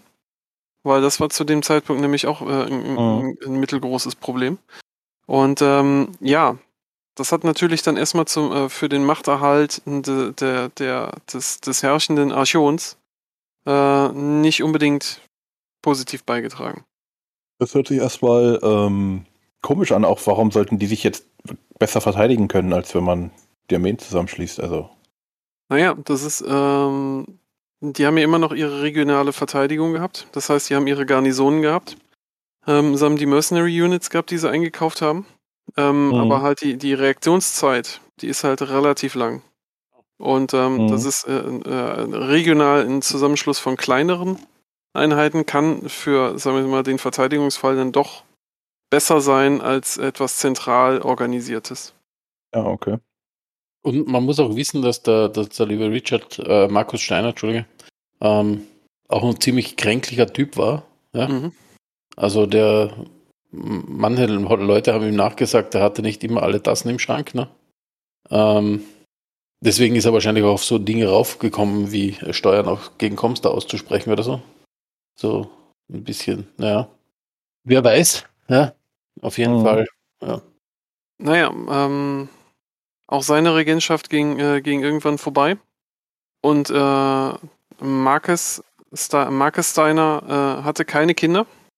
Genau. Ähm, ist, äh, äh, das Lustige ist auch, er ist, an, er ist äh, auch tatsächlich an einer Krankheit gestorben. Also er bekam Meningitis Mhm. und ist an Meningitis gestorben und äh, hat während seiner Krankheit quasi noch versucht, einen, äh, kleinen, eine kleine Offensive gegen die Liga Freier Welten zu führen Mhm. und ist dann während dieser Offensive ins, ins Koma gerutscht, obwohl sie ihn versucht haben, nach Dhaka zurückzubringen und ist dann gestorben und hat eben keine Kinder und hat, hat quasi am Sterbebett das Zepter seiner Schwester Melissa Nin übergeben. Mhm. Genau. Die ist erstmal so, ähm, ja, erstmal nicht offensichtlich begeistert davon gewesen. Ähm, sie, sie hat, äh, also was, was eigentlich geglaubt worden ist, dass Claudius Steiner da die Regentschaft antreten würde. Ähm, Mhm. Der ist Marcus äh, jüngerer Bruder. Äh, aber dem war nicht so. Ähm, als die Stände sich dann darüber beraten hatten, ähm, war man sich nicht so ganz sicher. Hm, Melissa hm, hat politisch nichts drauf. Quasi so ein un, äh, unversehrtes Blatt. Wir sind bei einer gerade eine kritische Phase. Hm, klingt ein bisschen komisch. Wir machen eins einfach mal. Mhm. Das heißt also, äh, Melissa Nin, äh, wo, äh, Melissa Nin wurde als äh, designierte Archon eingeführt äh, und Marcus Kurita ist kurz danach gestorben. Mhm. Äh, jetzt wird so ein bisschen, so ein bisschen ganz interessant. Ähm, Weil das, das Lustige ist, schon während sie zum Archon ernannt, ernannt wurde, ja, hat Claudius Steiner gesagt, nur über seine Leiche. Ja, und wie Daffy Duck sagte, DAF bedeutet Krieg. mhm. Ähm, und deswegen war die liebe Melissa Lin nicht lange Archon. Ich, war- ich glaube, das war die kürzeste Regentschaft in, in der Historie des Hauses Steiner. Äh, nee, es gab, gab noch eine kürzere. Äh, das ist die hier, die hat knapp mal fünf Monate gedauert. Äh, Mhm. Claudius Steiner hat sie wegen Hochverrats äh, exekutiert. Mhm. Und äh, ja, das hat natürlich dann erstmal für, für einige, einige Spannungen gesorgt. Kann ich mir Ähm, vorstellen. Weil er hatte auch ein paar von den Vertretern der Stände äh, als Verräter bezeichnet und sie dementsprechend auch, ähm, auch abgeurteilt und hat erstmal, weil er den Laden für total korrupt hielt, dann erstmal die Stände auch direkt wieder aufgelöst. Genau, und hat, hat überhaupt, also man, man sagt ja ihm nach, dass er so ein bisschen ein größenwahnsinniger Kontrollfreak mit diktatorischen Anwandlungen war. Also so irgendwie so wie unser äh, geliebter Führer des, von Nordkorea. Ne? Mhm. Mhm. Also er hat da quasi so äh, Leute per, per Battlemech exekutieren lassen und so weiter. Ne? Genau, hat, Der Battle äh, ja, okay. Um sicher Ja, zu was gehen. ist so BB- BBC an den Kopf oder so. Ne?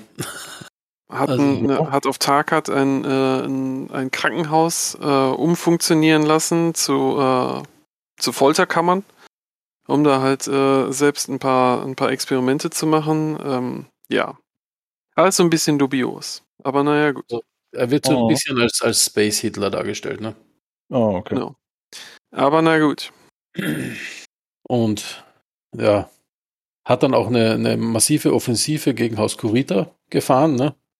Mhm. Und ähm, wurde aber sage ich mal, äh, in, in vielen Fronten von Hugai Kurita, dem Sohn vom Koordinator Yoguchi Kurita, äh, ja, ausgetrickst und geschlagen in vielen Fällen. Ja. Also die haben relativ coole Taktiken angewendet, die lieben Kuritas.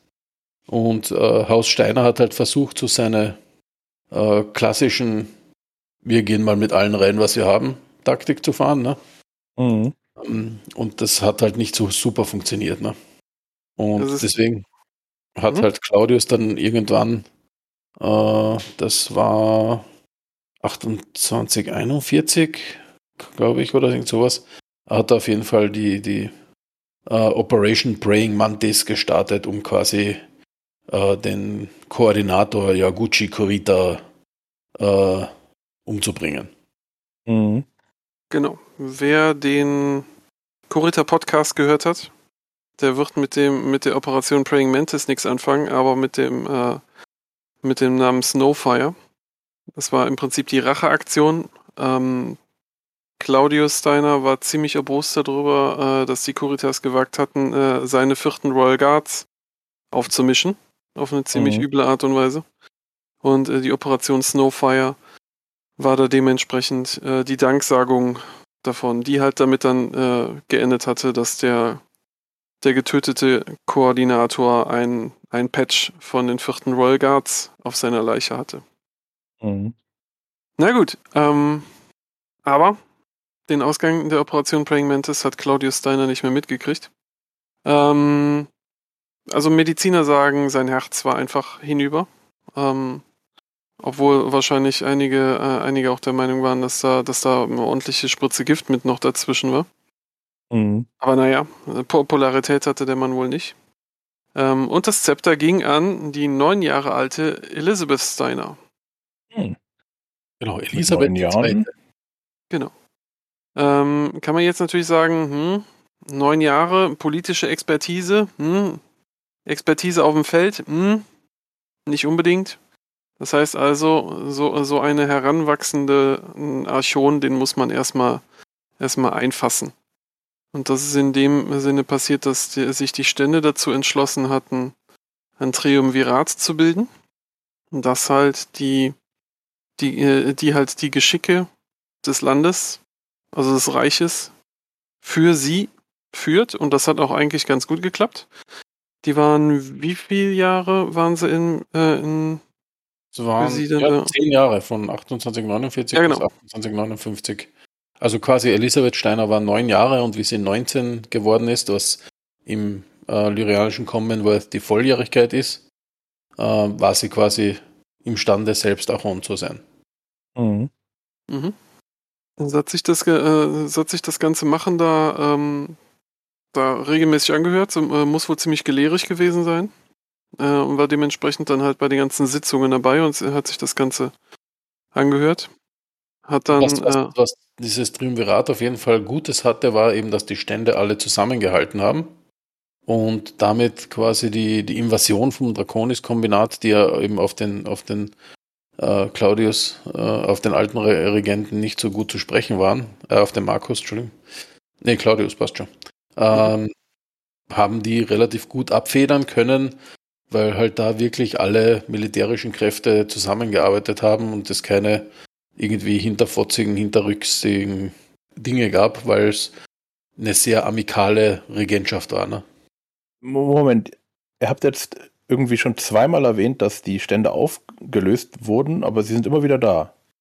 Ja, das ist mit der, also der, der Archon muss, äh, wird ja auch durch die Stände bestätigt. Das heißt, wenn ein Archon gestorben ist, dann sind mhm. die Stände wieder zusammengerufen worden. Ah, okay, die haben praktisch die St zu den Ständen gesagt, okay, ich bin jetzt da, ich brauche euch nicht mehr, schönen Tag noch. Genau. Und dann äh, ist der abgeliefert. Und dann kamen sie wieder zusammen. Genau, okay. die Stände haben gesagt, jetzt da sind wir wieder, ne? Und wir machen jetzt den neuen Achon. Ich verstehe. Wie gesagt, ohne die Bestätigung der Stände geht's nicht, aber interessanterweise kann der, äh, kann, kann der Archon sie dann halt auflösen. Also wie jetzt genau der, äh, das Jura dahinter ist, keine Ahnung. Scheint aber für sie funktioniert zu haben. Kommen wir zurück zu, kommen wir zurück zu Elizabeth. Elizabeth hat, als, mhm. sie, äh, als sie die Macht übernommen hatte, sich dann bei, den, äh, bei dem Trio, bei dem damals amtierenden Triumvirat bedankt Äh, hat den Henry de Calidor hat sie, äh, hat sie die 23. lyranischen äh, Regulars äh, anvertraut und ihn erstmal zur Kurita-Grenze verfrachtet. Der war im Hintergrund so ein bisschen fishy, ne? Das macht man ja so am besten. Man schüttelt die Hände und sagt, ach, guck mal da, ne? Die grün lackierten da, das sind deine. Viel Spaß an der Kurita-Grenze. Schreib, wenn du angekommen bist. Ähm, und den Rest. Mal eine Aufklärung. Mhm. Genau.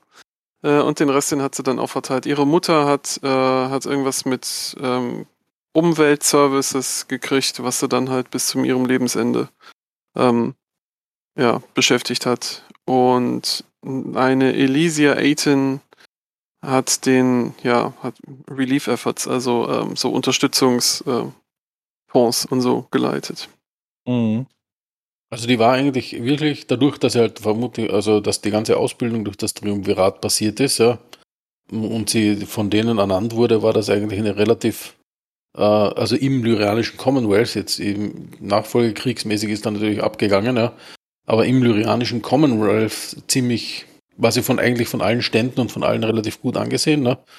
Und konnte deswegen mhm. halt relativ frei agieren, ja, und ohne jetzt an irgendwie Gefahr zu laufen, äh, ja, sofort irgendwie überfahren zu werden von irgendwie, wem, ja. Ähm, und war deswegen auch überraschend lange Ahorn, ne? Mhm. Also sie hat quasi äh, eigentlich, ja, hier den, den dann laufenden, äh, was dann der zweite Nachfolgekrieg jetzt, ja. Das war der zweite, ja. Ähm, den zweiten Nachfolgekrieg eben relativ durchregiert, also zumindest eine relativ lange Phase. Also die ganzen äh, Einfälle, die, die äh, Operation Pendragon, die es gegeben hat von den Liaos, ähm, die Regentschaft von Karl Davion ähm, und so weiter, das hat sie im Prinzip alles überlebt, ja.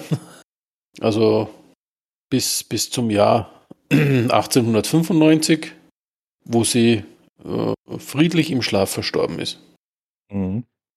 Genau. Äh, bis dahin war das Ganze äh, war es so, dass äh, der zweite Nachfolgekrieg, der, äh, der ist quasi ausgeplätschert. Äh, das heißt, es kam dann schon wieder irgendjemand um die Ecke und war der Meinung, dass das jetzt eine total tolle Idee ist für Frieden. Naja, ne? Kann eine mhm. gute Idee sein. Manche finden das toll, manche nicht. Ähm, mhm. Hat aber auf jeden Fall äh, dazu geführt, äh, dass, äh, dass die, äh, dass sich der Militärapparat dementsprechend entspannt hatte äh, dass halt nicht zu viele Ressourcen dafür in Anspruch genommen worden sind und dementsprechend äh, halt auch wieder ziviler Handel und ziviler Frachtverkehr aufgenommen wo, äh, werden konnte.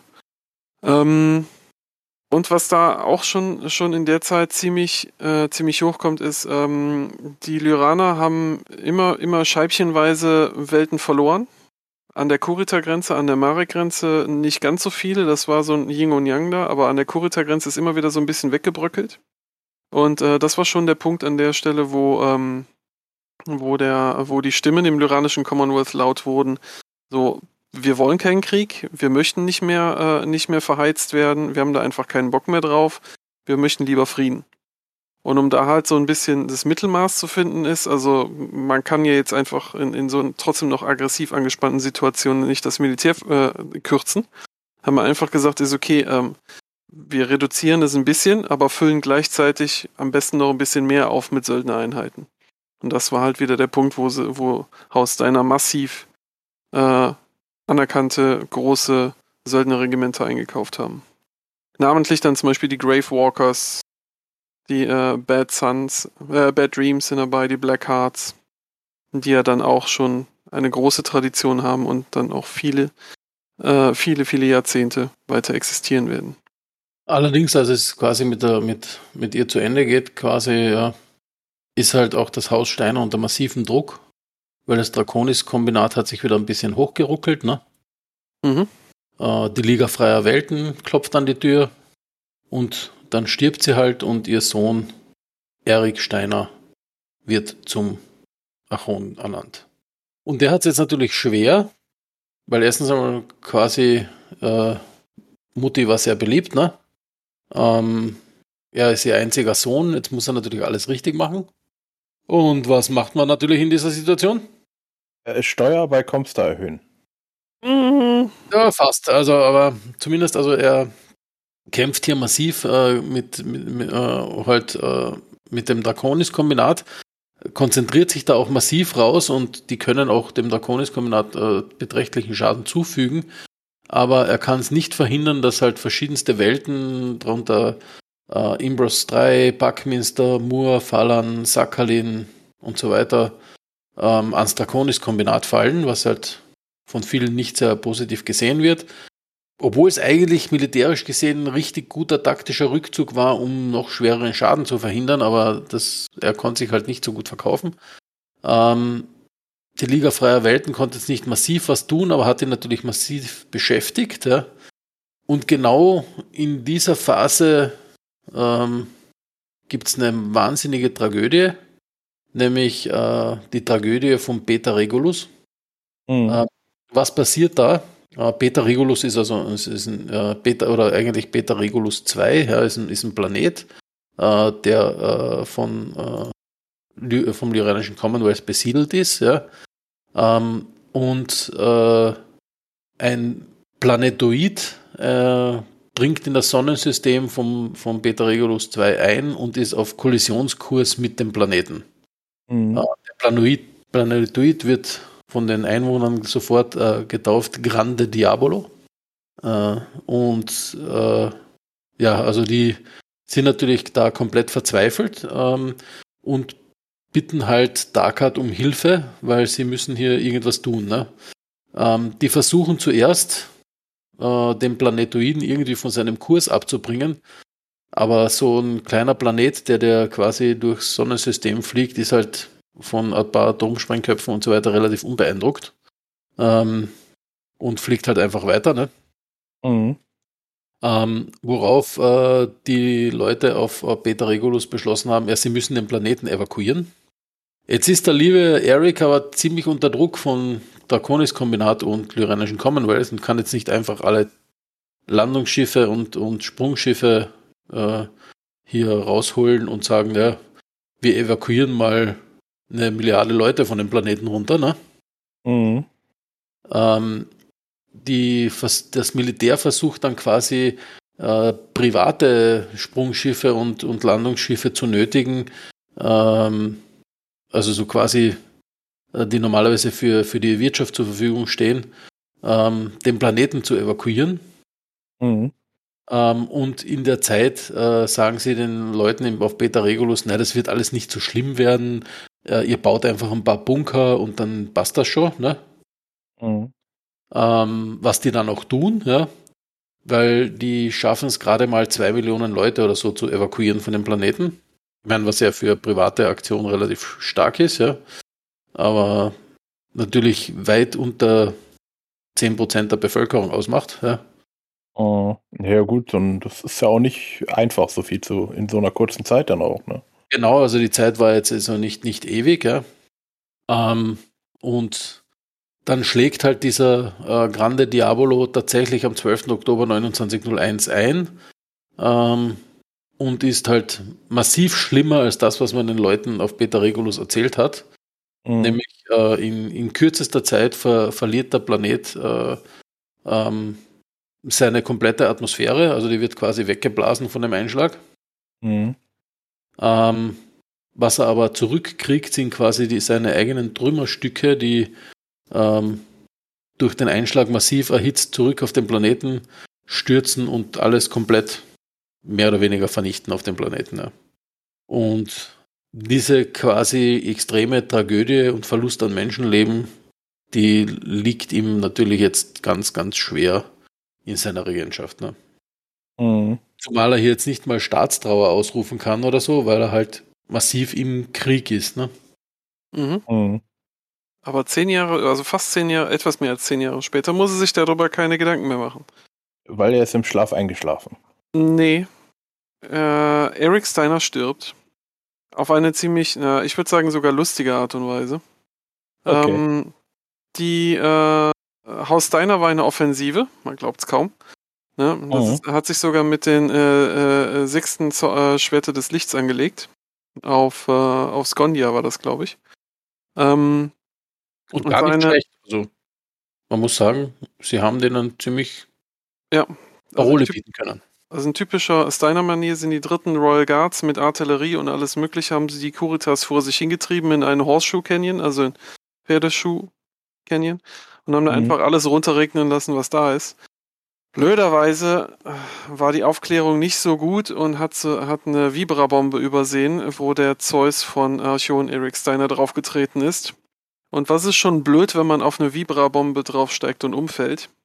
Wenn man Wenn noch eine zweite. Vibra-Bombe äh. Bombe hat, die, äh, die quasi so auf Kopfniveau von einem Mac dann halt plötzlich hochgeht, während man sich in die Waagerechte be äh, bewegt. Dementsprechend, äh, Archon, äh, Erik Steiner wurde dann mit einem Schäufelchen und einer, äh, einem kleinen Eimerchen dann wieder aufgesammelt und das war das Ende des kleinen Eriks. Dem wurde gefolgt Simon Borge oder Borge, keine Ahnung, Steiner. Mhm. Ähm, der Arme, der hatte auch äh, dieses berühmt-berüchtigte Drobowski-Depressionssyndrom, wovon wir ja auch schon mal berichtet hatten. Und deswegen war der wohl ein bisschen äh, manchmal aufbrausend, manchmal dann aber auch nicht. War nicht ganz so Auf jeden Fall haben die Stände gesagt, dem bitte nicht. Genau. Ähm, interessanterweise äh, hatte er eher eine Schwester, Tatjana, äh, die äh, so fanatisch äh, mit bei dem Gedanken war, dass ihr Bruder Archon wird, dass sie, dass sie jeden sofort des Hochverrats beschuldigt hatte, der auch nur Andeutungen gemacht hatte, dass ihr Bruder dazu nicht in der Lage wäre. Was dann zu einer interessanten äh, Situation geführt hat, dass, äh, dass Simon äh, zum Archon ausgerufen wurde, nur um sofort zu sagen, nee, die Tatjana macht Ja. das. Genau, ich danke ab. Das war nämlich die kürzeste Archonschaft. Stimmt, die war Er hat das 30 Sekunden. Oder Er hat das Zepter abgegeben, ist dann in aller Ruhe aus dem Thronsaal raus und war nie wieder gesehen in diesem Thronsaal. Aber grundsätzlich schon. Er lebte dann als einer der wenigen bis zum Schluss glücklich, oder wie? Ja. Der hat Also- halt keinen Bock gehabt und dann Genau, hat er es auch nicht glücklich gemacht. weiß ich jetzt nicht, weil er war ziemlich depressiv, gell? Naja, aber ähm, ne, lang lebe der Archon, lang Mhm. lebe Tatjana Steiner, die auch nicht gerade ähm, äh, in uninteressanten Zeiten gelebt hat. Ähm, Haus Steiner war zu dem Zeitpunkt, äh, ja, äh, Eric hat es angefangen, waren sie in einer Zeit der, äh, der Offensive. Das heißt also, man hat Mhm. versucht, äh, so gut wie möglich äh, halt äh, die, die, äh, die Planeten wieder, wieder zu erobern, die man vorher, äh, die man vorher verloren hatte. Ähm, das hat bei manchen ganz gut hingehauen, bei manchen wiederum nicht. Ähm, und ähm, man musste sagen, das, das, das war halt für die Lyraner wieder so ein Punkt, wo, wo viel, wo viel äh, Leid war. Es sind, es sind viele Tote zu beklagen gewesen. Ähm, man muss auch inzwischen sagen, die Söldnereinheiten, namentlich äh, die äh, Eridani Light Horse, Mhm. äh, die seit einiger Zeit dann unter, äh, unter Vertrag waren bei Haus Steiner, waren dann auch so ein bisschen angefressen, weil die auch unheimlich hohe Verluste zu verzeichnen hatten. Ähm, und ähm, Tatjana wollte eigentlich auch nicht mehr. Tatjana hatte dann äh, äh, 29, 37 keinen Bock mehr und hat gesagt, nee, also ähm, ich hätte jetzt lieber Frieden, mit, äh, aber ich krieg keinen Frieden, dann soll, äh, dann soll jemand anders den Blödsinn machen und hat abgedankt zu, äh, zugunsten Markus Steiners. Genau, der aber, der wollte zuerst eigentlich nicht, der hat, äh, hat aber gesehen, wie seine, seine äh, äh, Mutter quasi leidet, ne? Und Mhm. hat dann gesagt, na ja gut, dann mach ich den Scheiß halt. Weil eigentlich war er gar nicht so äh, gedacht, quasi jemals Archon zu werden. Ähm, oder eigentlich hätte, er- hätte, hätte er quasi nie damit gerechnet, ja, weil ähm, er hatte einen Bruder Errol, ja, ähm, und es war mehr oder weniger so, dass er gedacht hat, na, ich, der, der Errol ist so ein Mechpilot, der soll das mal machen, ne, obwohl er jünger ist, weil äh, er war eigentlich ein ausgebildeter und studierter Poet. Ah, okay. Mhm. Und 25, also in der Blüte seines Lebens, als er, als er Archon Genau. wurde. Und äh, die Tatjana hat ihn halt quasi überredet, weil sein Bruder Errol, äh, der halt eben so der, der Mechkrieger war, äh, da ist man dann draufgekommen, dass der massive äh, cholerische und sadistische Anwandlungen hatte und, und so das Potenzial hatte, ein, ein neuer Space-Hitler zu werden, also ein zweiter Claudius Steiner Oh. quasi. Ähm, und da hat Marco als Poet natürlich gesagt, okay, bevor der es wird, mache ich's. Mhm. Und lustigerweise hat man dann von seinem Bruder Errol auch nie wieder was gehört. also er ist nicht irgendwie um die Ecke gebracht worden oder so, aber scheinbar wurde er irgendwo hin verschoben, wo ja, er nie wieder Schaden anrichten konnte oder so. Wie das, wie das rothaarige Kind im Kindergarten. Ne? Das ist, Ja. Man redet nicht darüber. Hm. Mhm. Naja, Markus Steiner äh, war nicht lange in seiner Regentschaft. Mit 40 hat er dann auch gesagt, "Mm, nee, das ist mir viel zu aufregend hier. Äh, ich danke dann mal besser ab. Hat natürlich auch was damit zu tun gehabt, dass er Bauchspeicheldkrebs hatte und es wahrscheinlich eh nicht mehr lange gemacht hätte. Mhm. Ähm, wieder so eine Sache. Ne? Das ist, wir sind hier im, äh, im Jahr äh, 2952, ähm, aber die Medizin hat zu dem Zeitpunkt immer noch nichts gegen Krebs gefunden. Na gut. Und äh, wie sehen die zumindest- Pferd? Zumindest ein bisschen plausibler ist es, weil sie hatten sich ja so halbwegs in die Steinzeit zurückgebombt mittlerweile. Mhm. Ne? Ähm, Ja. Aber was man ihm zugute halten muss, dem lieben Marco, er war ja kein Blöder, ne? Das, das hat man auch äh, gesehen, dass er halt Truppenbewegungen der, der Liga Freier Welten verfolgt hat ähm, und aus den Truppenbewegungen abgeleitet hat, dass es einen Spion geben muss im, im lyrianischen Commonwealth, in den, in, in, im Militär Mhm. und hat den auch ausgeforscht quasi mit der Hilfe des äh, LIC, also des Lyrian Intelligence Corps. Und ähm, das war dann so ein Hauptmann der 12. Lyrianischen Regulärs. Ähm, ja, und der wurde aufgedeckt und ist aber tatsächlich dann äh, geflüchtet in, in die Liga freier Welten und hat noch relativ lange das Ganze überlebt. Genau, bis, ihn, bis er dann ganz rein zufällig äh, von den Eridani Lighthorse gefunden wurde. Genau, Gekillt. von einem In dem McCockpit. Pony, Pony zertrampeln lassen. Ja, blöd getroffen. Aber hallo. Genau. Äh, ja, Markus Steiner äh, hat, kein, hat keinen Bock mehr, hat mit 40 abgedankt, hat dann die restlichen Jahre äh, in einem äh, Rauch, Rauschzustand verbracht. Klar, an Bauchspeichel, äh, äh, Bauchspeicheldrüsenkrebs äh, würde ich auch nicht mich bis ans Ende meiner Tage bei vollem Bewusstsein erquicken wollen. Mhm. Und deswegen ist sein Sohn Giovanni Steiner an die Macht gekommen. It's a Giovanni.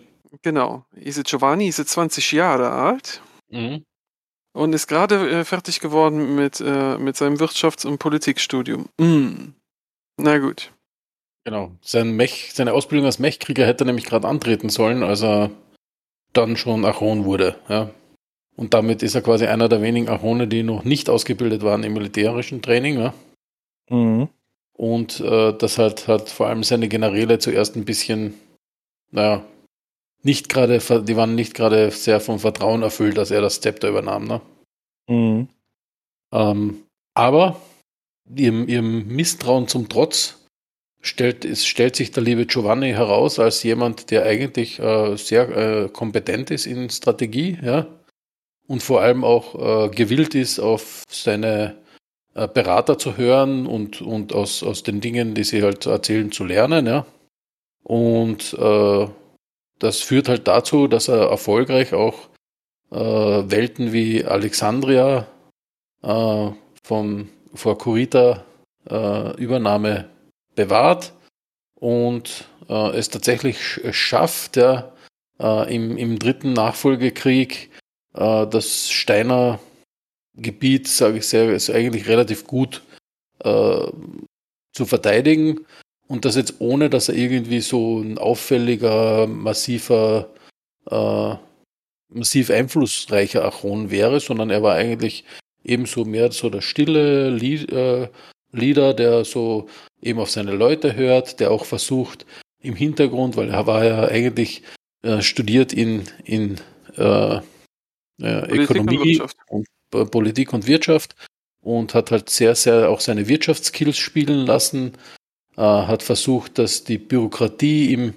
äh, im Militär abzubauen und die ganzen, äh, sage ich, das Überfluss äh, Geld raushauen, einzufrieren und äh, das Geld dorthin zu schicken, wo es auch wirklich Sinn macht, äh, mehr ähm, Mercenaries anzuheuern, äh, und die kämpfen zu lassen, anstatt, anstelle, anstelle immer seine eigenen Truppen voll irgendwo reinzuschicken. Ähm, und ja, hat das eigentlich, sage ich mal, sehr, sehr schlau ähm, gemacht und hat dann also so wirklich eine komplette Reform auch der LCAF äh, Operations durchgeführt, indem er halt wirklich versucht hat, auch den, die Mercenaries wie eben die Aridiani Lighthorse ähm, und so weiter mehr einzubinden in die Strategie und so, die sich natürlich dann auch äh, gebundener gefühlt haben an das Haus. Ne? Äh, mhm. also nicht nur so, ich bin Söldner, werde halt bezahlt und muss dorthin, wo es keinen Sinn macht, sondern wo halt die meisten Leute von mir draufgehen, sondern wirklich halt eingebunden werden, auch in Strategie und Taktiken und auch eigene Schlachtzüge durchführen können und so weiter. Also er hat da sehr, sehr viel getan. Also, also mhm. so, der Giovanni ein guter Italiener. Genau. Die einzige Sache, die, die nicht so nicht so schön war in seiner Regentschaft, ist, äh, ich glaube, das war der neunte Angriff auf Hesperus. Ich verliere da jetzt mal den Überblick. Ähm, hat Kurita eine große Offensive gestartet und hat es geschafft, äh, die, die Mac-Fabriken äh, da so weit zu zerstören, dass die, der Output auf 50% runtergegangen ist. Was halt für die lyranische Kriegsmaschinerie ein unheimlicher Verlust war. Es hat mhm. ein paar Jahre gebraucht, bis sie da halt dementsprechend wieder auf Niveau waren. Mhm. Aber ansonsten genau. war er netter, der Giovanni. Genau. Und er war halt ein, äh, sein, seine, seine Passion waren Pferde eigentlich, ne? Und er war äh, ein passionierter Springreiter. Ähm, und das wurde ihm dann auch zum Verhängnis, als er 48 Jahre alt war, 2980 weil er hat auf Dark quasi an einem Turnier teilgenommen mit 48 Jahren noch ne? und wurde von seinem Pferd abgeworfen und hat sich das Genick gebrochen. Oh. Passiert auch bei Kurita, äh, also. Ja. Äh, was war das jetzt für ein Turnier? Also äh, Ringreiten. Pferd? Hm? Ringreiten. Ringreiten. Okay. Ja, hätte sein können, dass die andere Dinge gemacht haben. Nee, nee, so echt. Lanze Pferd, oder so. Ringreiten, ganz normal, so wie man es genau. heute auch. Boing, Boing, ne? Genau. Mhm. Gut. Und ihm folgt eine weitere schillernde Gestalt, äh, Alessandro Steiner.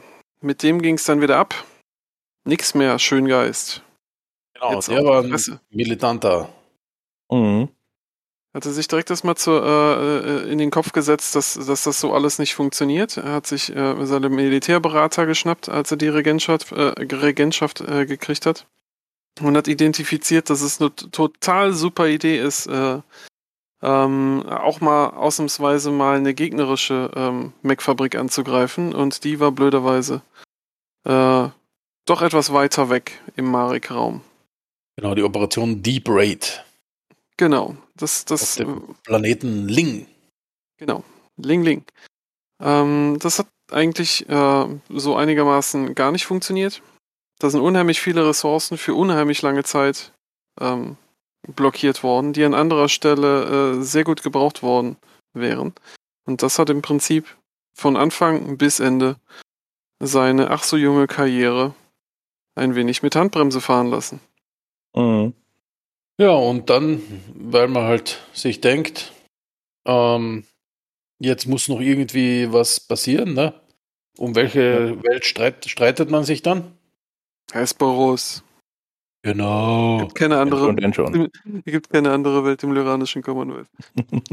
genau. Und der liebe Alessandro liebte Hesperus und deswegen hat er gleich da mehrere Gefechte geschlagen. Genau. Müssen, muss man an der Stelle sagen. Genau, müssen eigentlich, ja. Weil ähm, zu der Zeit ist ja auch eine, eine Einheit ähm, in der inneren Sphäre aufgetaucht die uns ab dem Zeitpunkt dann auch ständig über den Weg läuft. Und zwar die Wolves Dragoons. Mhm. Zu denen kommen wir dann später nochmal. Jupp.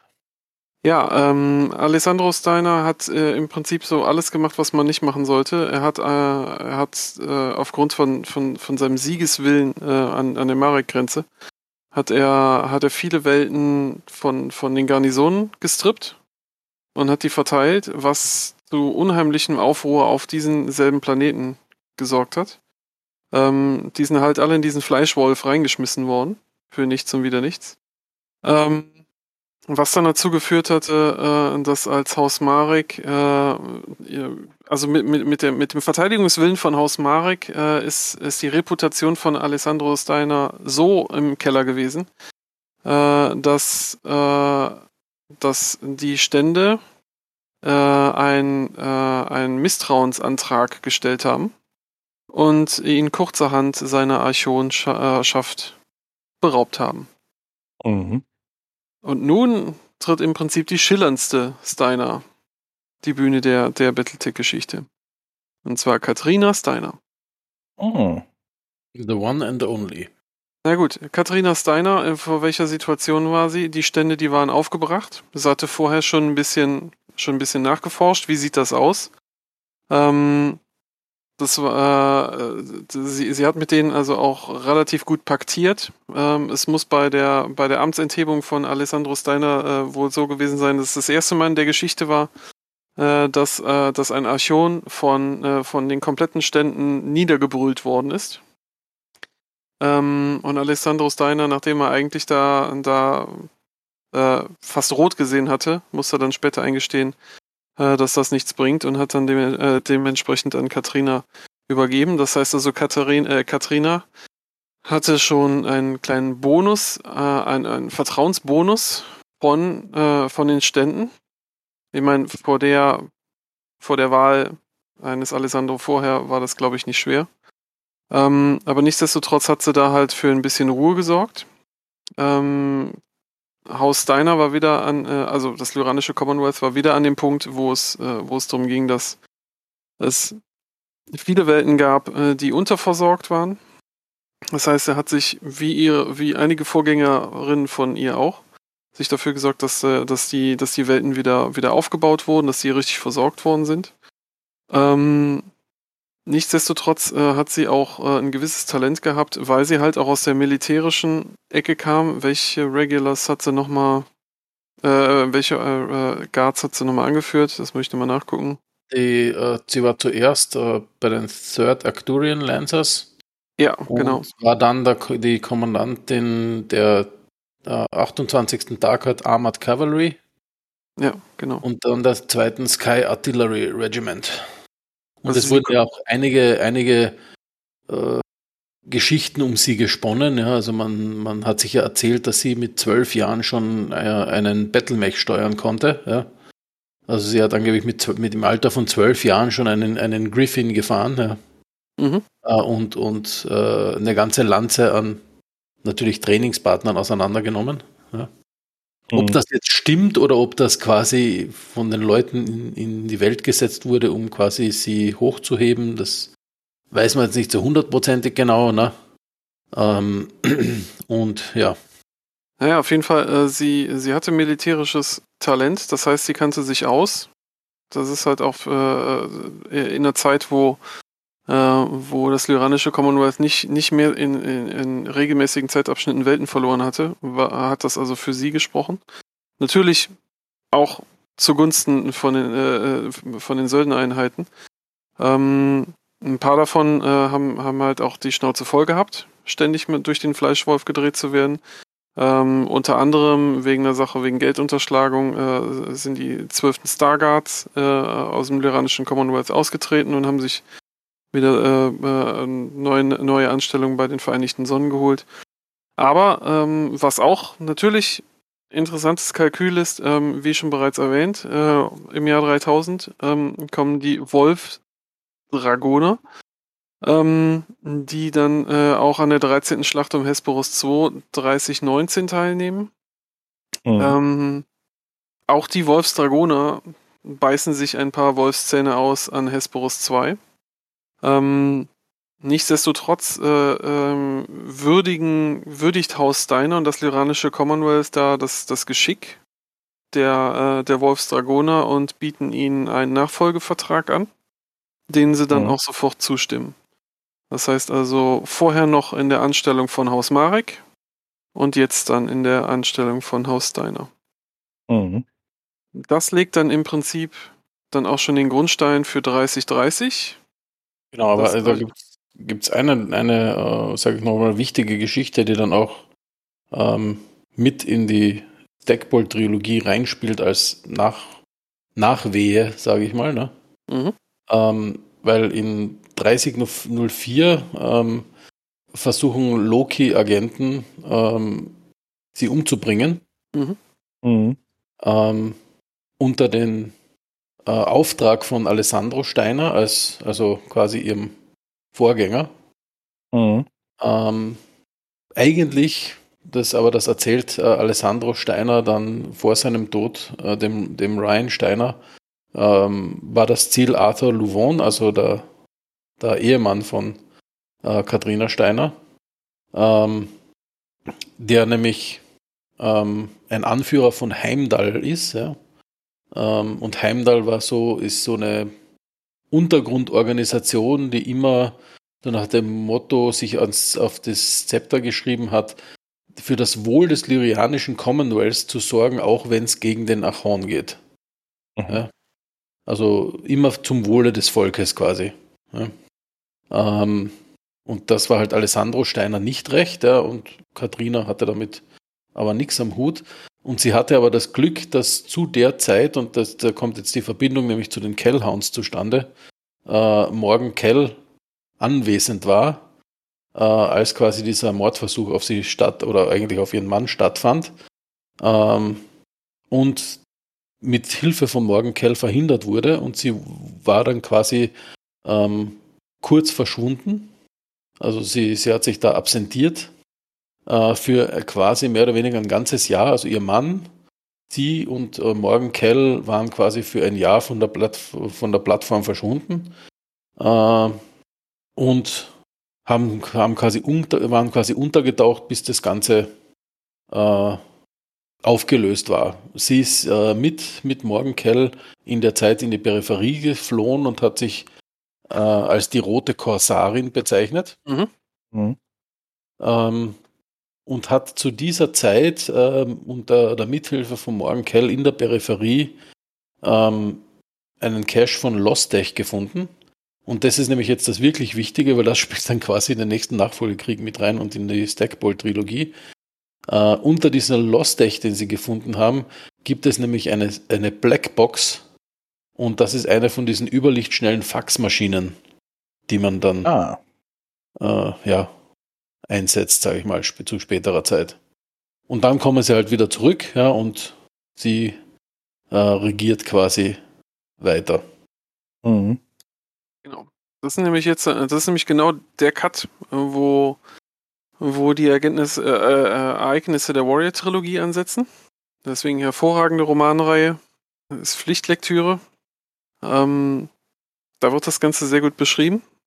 Auch wie Ryan Steiner äh, da dementsprechend sein, äh, sein, sein, Geflecht halt, äh, also sein Machtgeflecht aufbaut. Ähm, und äh, der wird uns ja in der Battletech-Geschichte in den Romanen noch einige Male begegnen. Sein Ableben ist übrigens episch. Das war das erste Mal, dass, äh, dass äh, glaube ich, ein Schuss über wie viel? Über zweieinhalb Seiten beschrieben worden ist. Also Das über fand ich- zweieinhalb. Ja, das ist äh, der, der, der Punkt, wo, wo jemand bei dem, bei dem Gewehr ab durchgezogen hat und die ganze Flugbahn, wie das durch und dann durch die Scheibe und so. Das ist ziemlich lange beschrieben worden. Das war, es war auf jeden Fall sehr lange. War gut, war gut. Nicht langweilig. Gut. Mhm. Ein treffendes Ende. Mhm. Ja. Deswegen jetzt kommen im Prinzip die ganzen, äh, die ganzen Ereignisse, die ja da in den Romanen schon beschrieben sind und die ja dann auch in den vergangenen Battlepods beschrieben worden sind.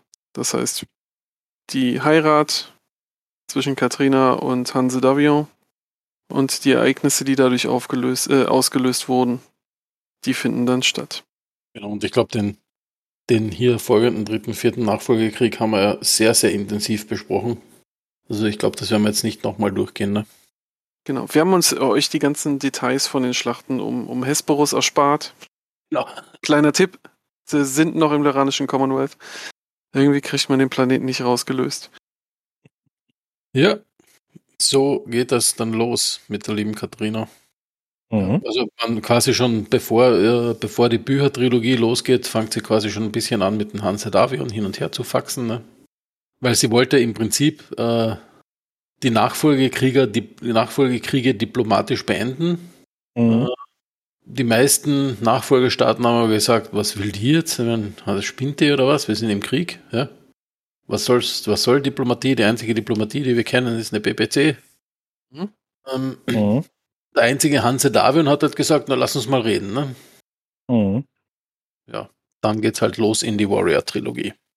Ja, gut. Äh, jetzt ist die Frage, weil wir sind schon einige Zeit durch, äh, was denn danach so kommt und warum sich die, die Wölfe bei Ihnen angesiedelt haben. Ich glaube, fast da müssen wir noch einen Podcast drauf machen, oder? Die Wolfsdragoner, ähm, die äh, haben 10 Jahresverträge. Nee, nicht, oder? oder? Ich glaube 10 Jahresverträge. Ein Jahre sind sie. Nee, nee, ich meine nicht die Wölfe, ich meine das, was dann äh, während der Clan-Invasion und danach und so passiert.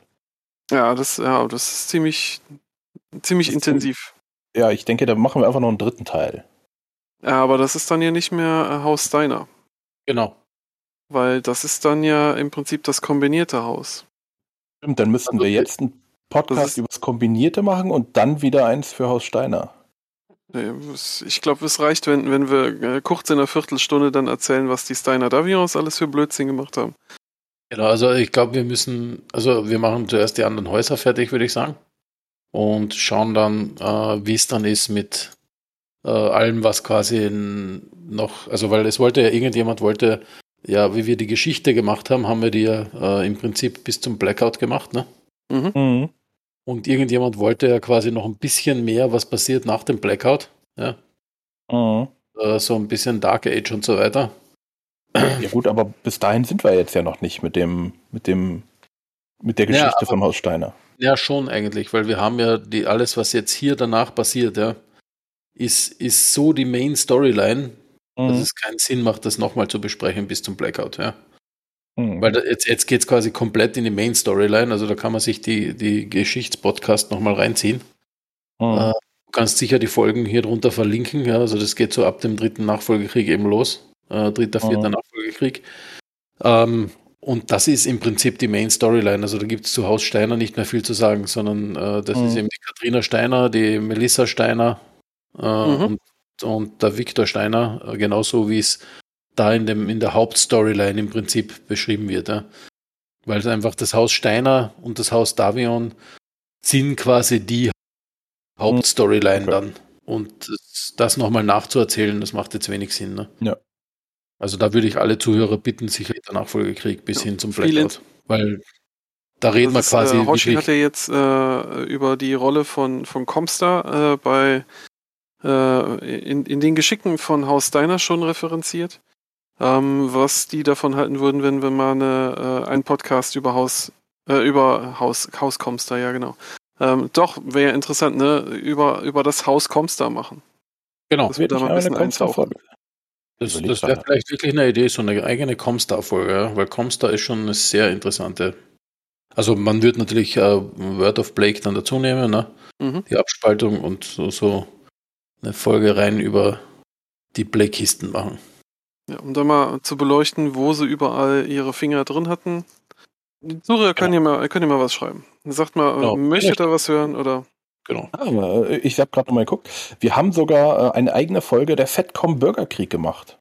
Genau. Ja, unglaublich. Wann war das? Am 1. vor fast einem Jahr, am 1. Dezember, äh, zwei Jahren, am 1. Dezember 2019. Die Geschichte des Battletech-Universums, der Fettcom Bürgerkrieg. Mhm. Ja. Na bitte. Ja, also dann haben wir es ja doch schon. Genau. wo, So lange wieder her.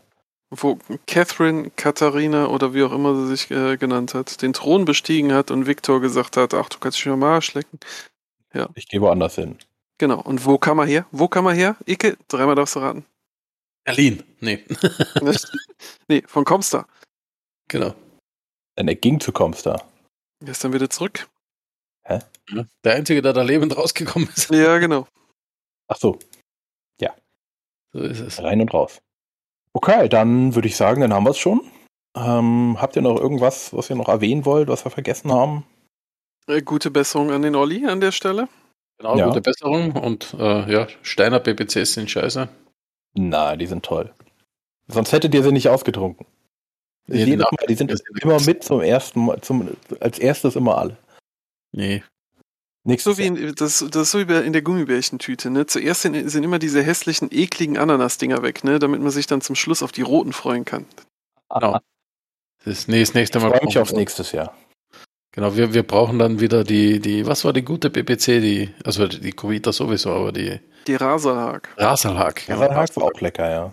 Rasalhag Ja. brauchen wir wieder unbedingt. Genau. Und, äh, ich, wenn wir es nicht erwähnt hatten, das ist eine Eigenkonstruktion, die gibt es ja so im Battletech-Lore nicht, aber das ist, äh, stellt euch mal Strohrum mit Absinth verdünnt vor. Nein, nein, eigentlich ist das Erstaunlich gut. Absinth verdünnt mit Strohrum. Ist, glaube ich, bei dem Volumenprozentgehalt ist das irrelevant. Ja, schmeckt gut. Mhm. Ja, die war auch nicht schlecht, aber noch besser war die Steiner PPC. Ja, es ist- Dann, Aber du wolltest ja dieses Jahr nicht kommen.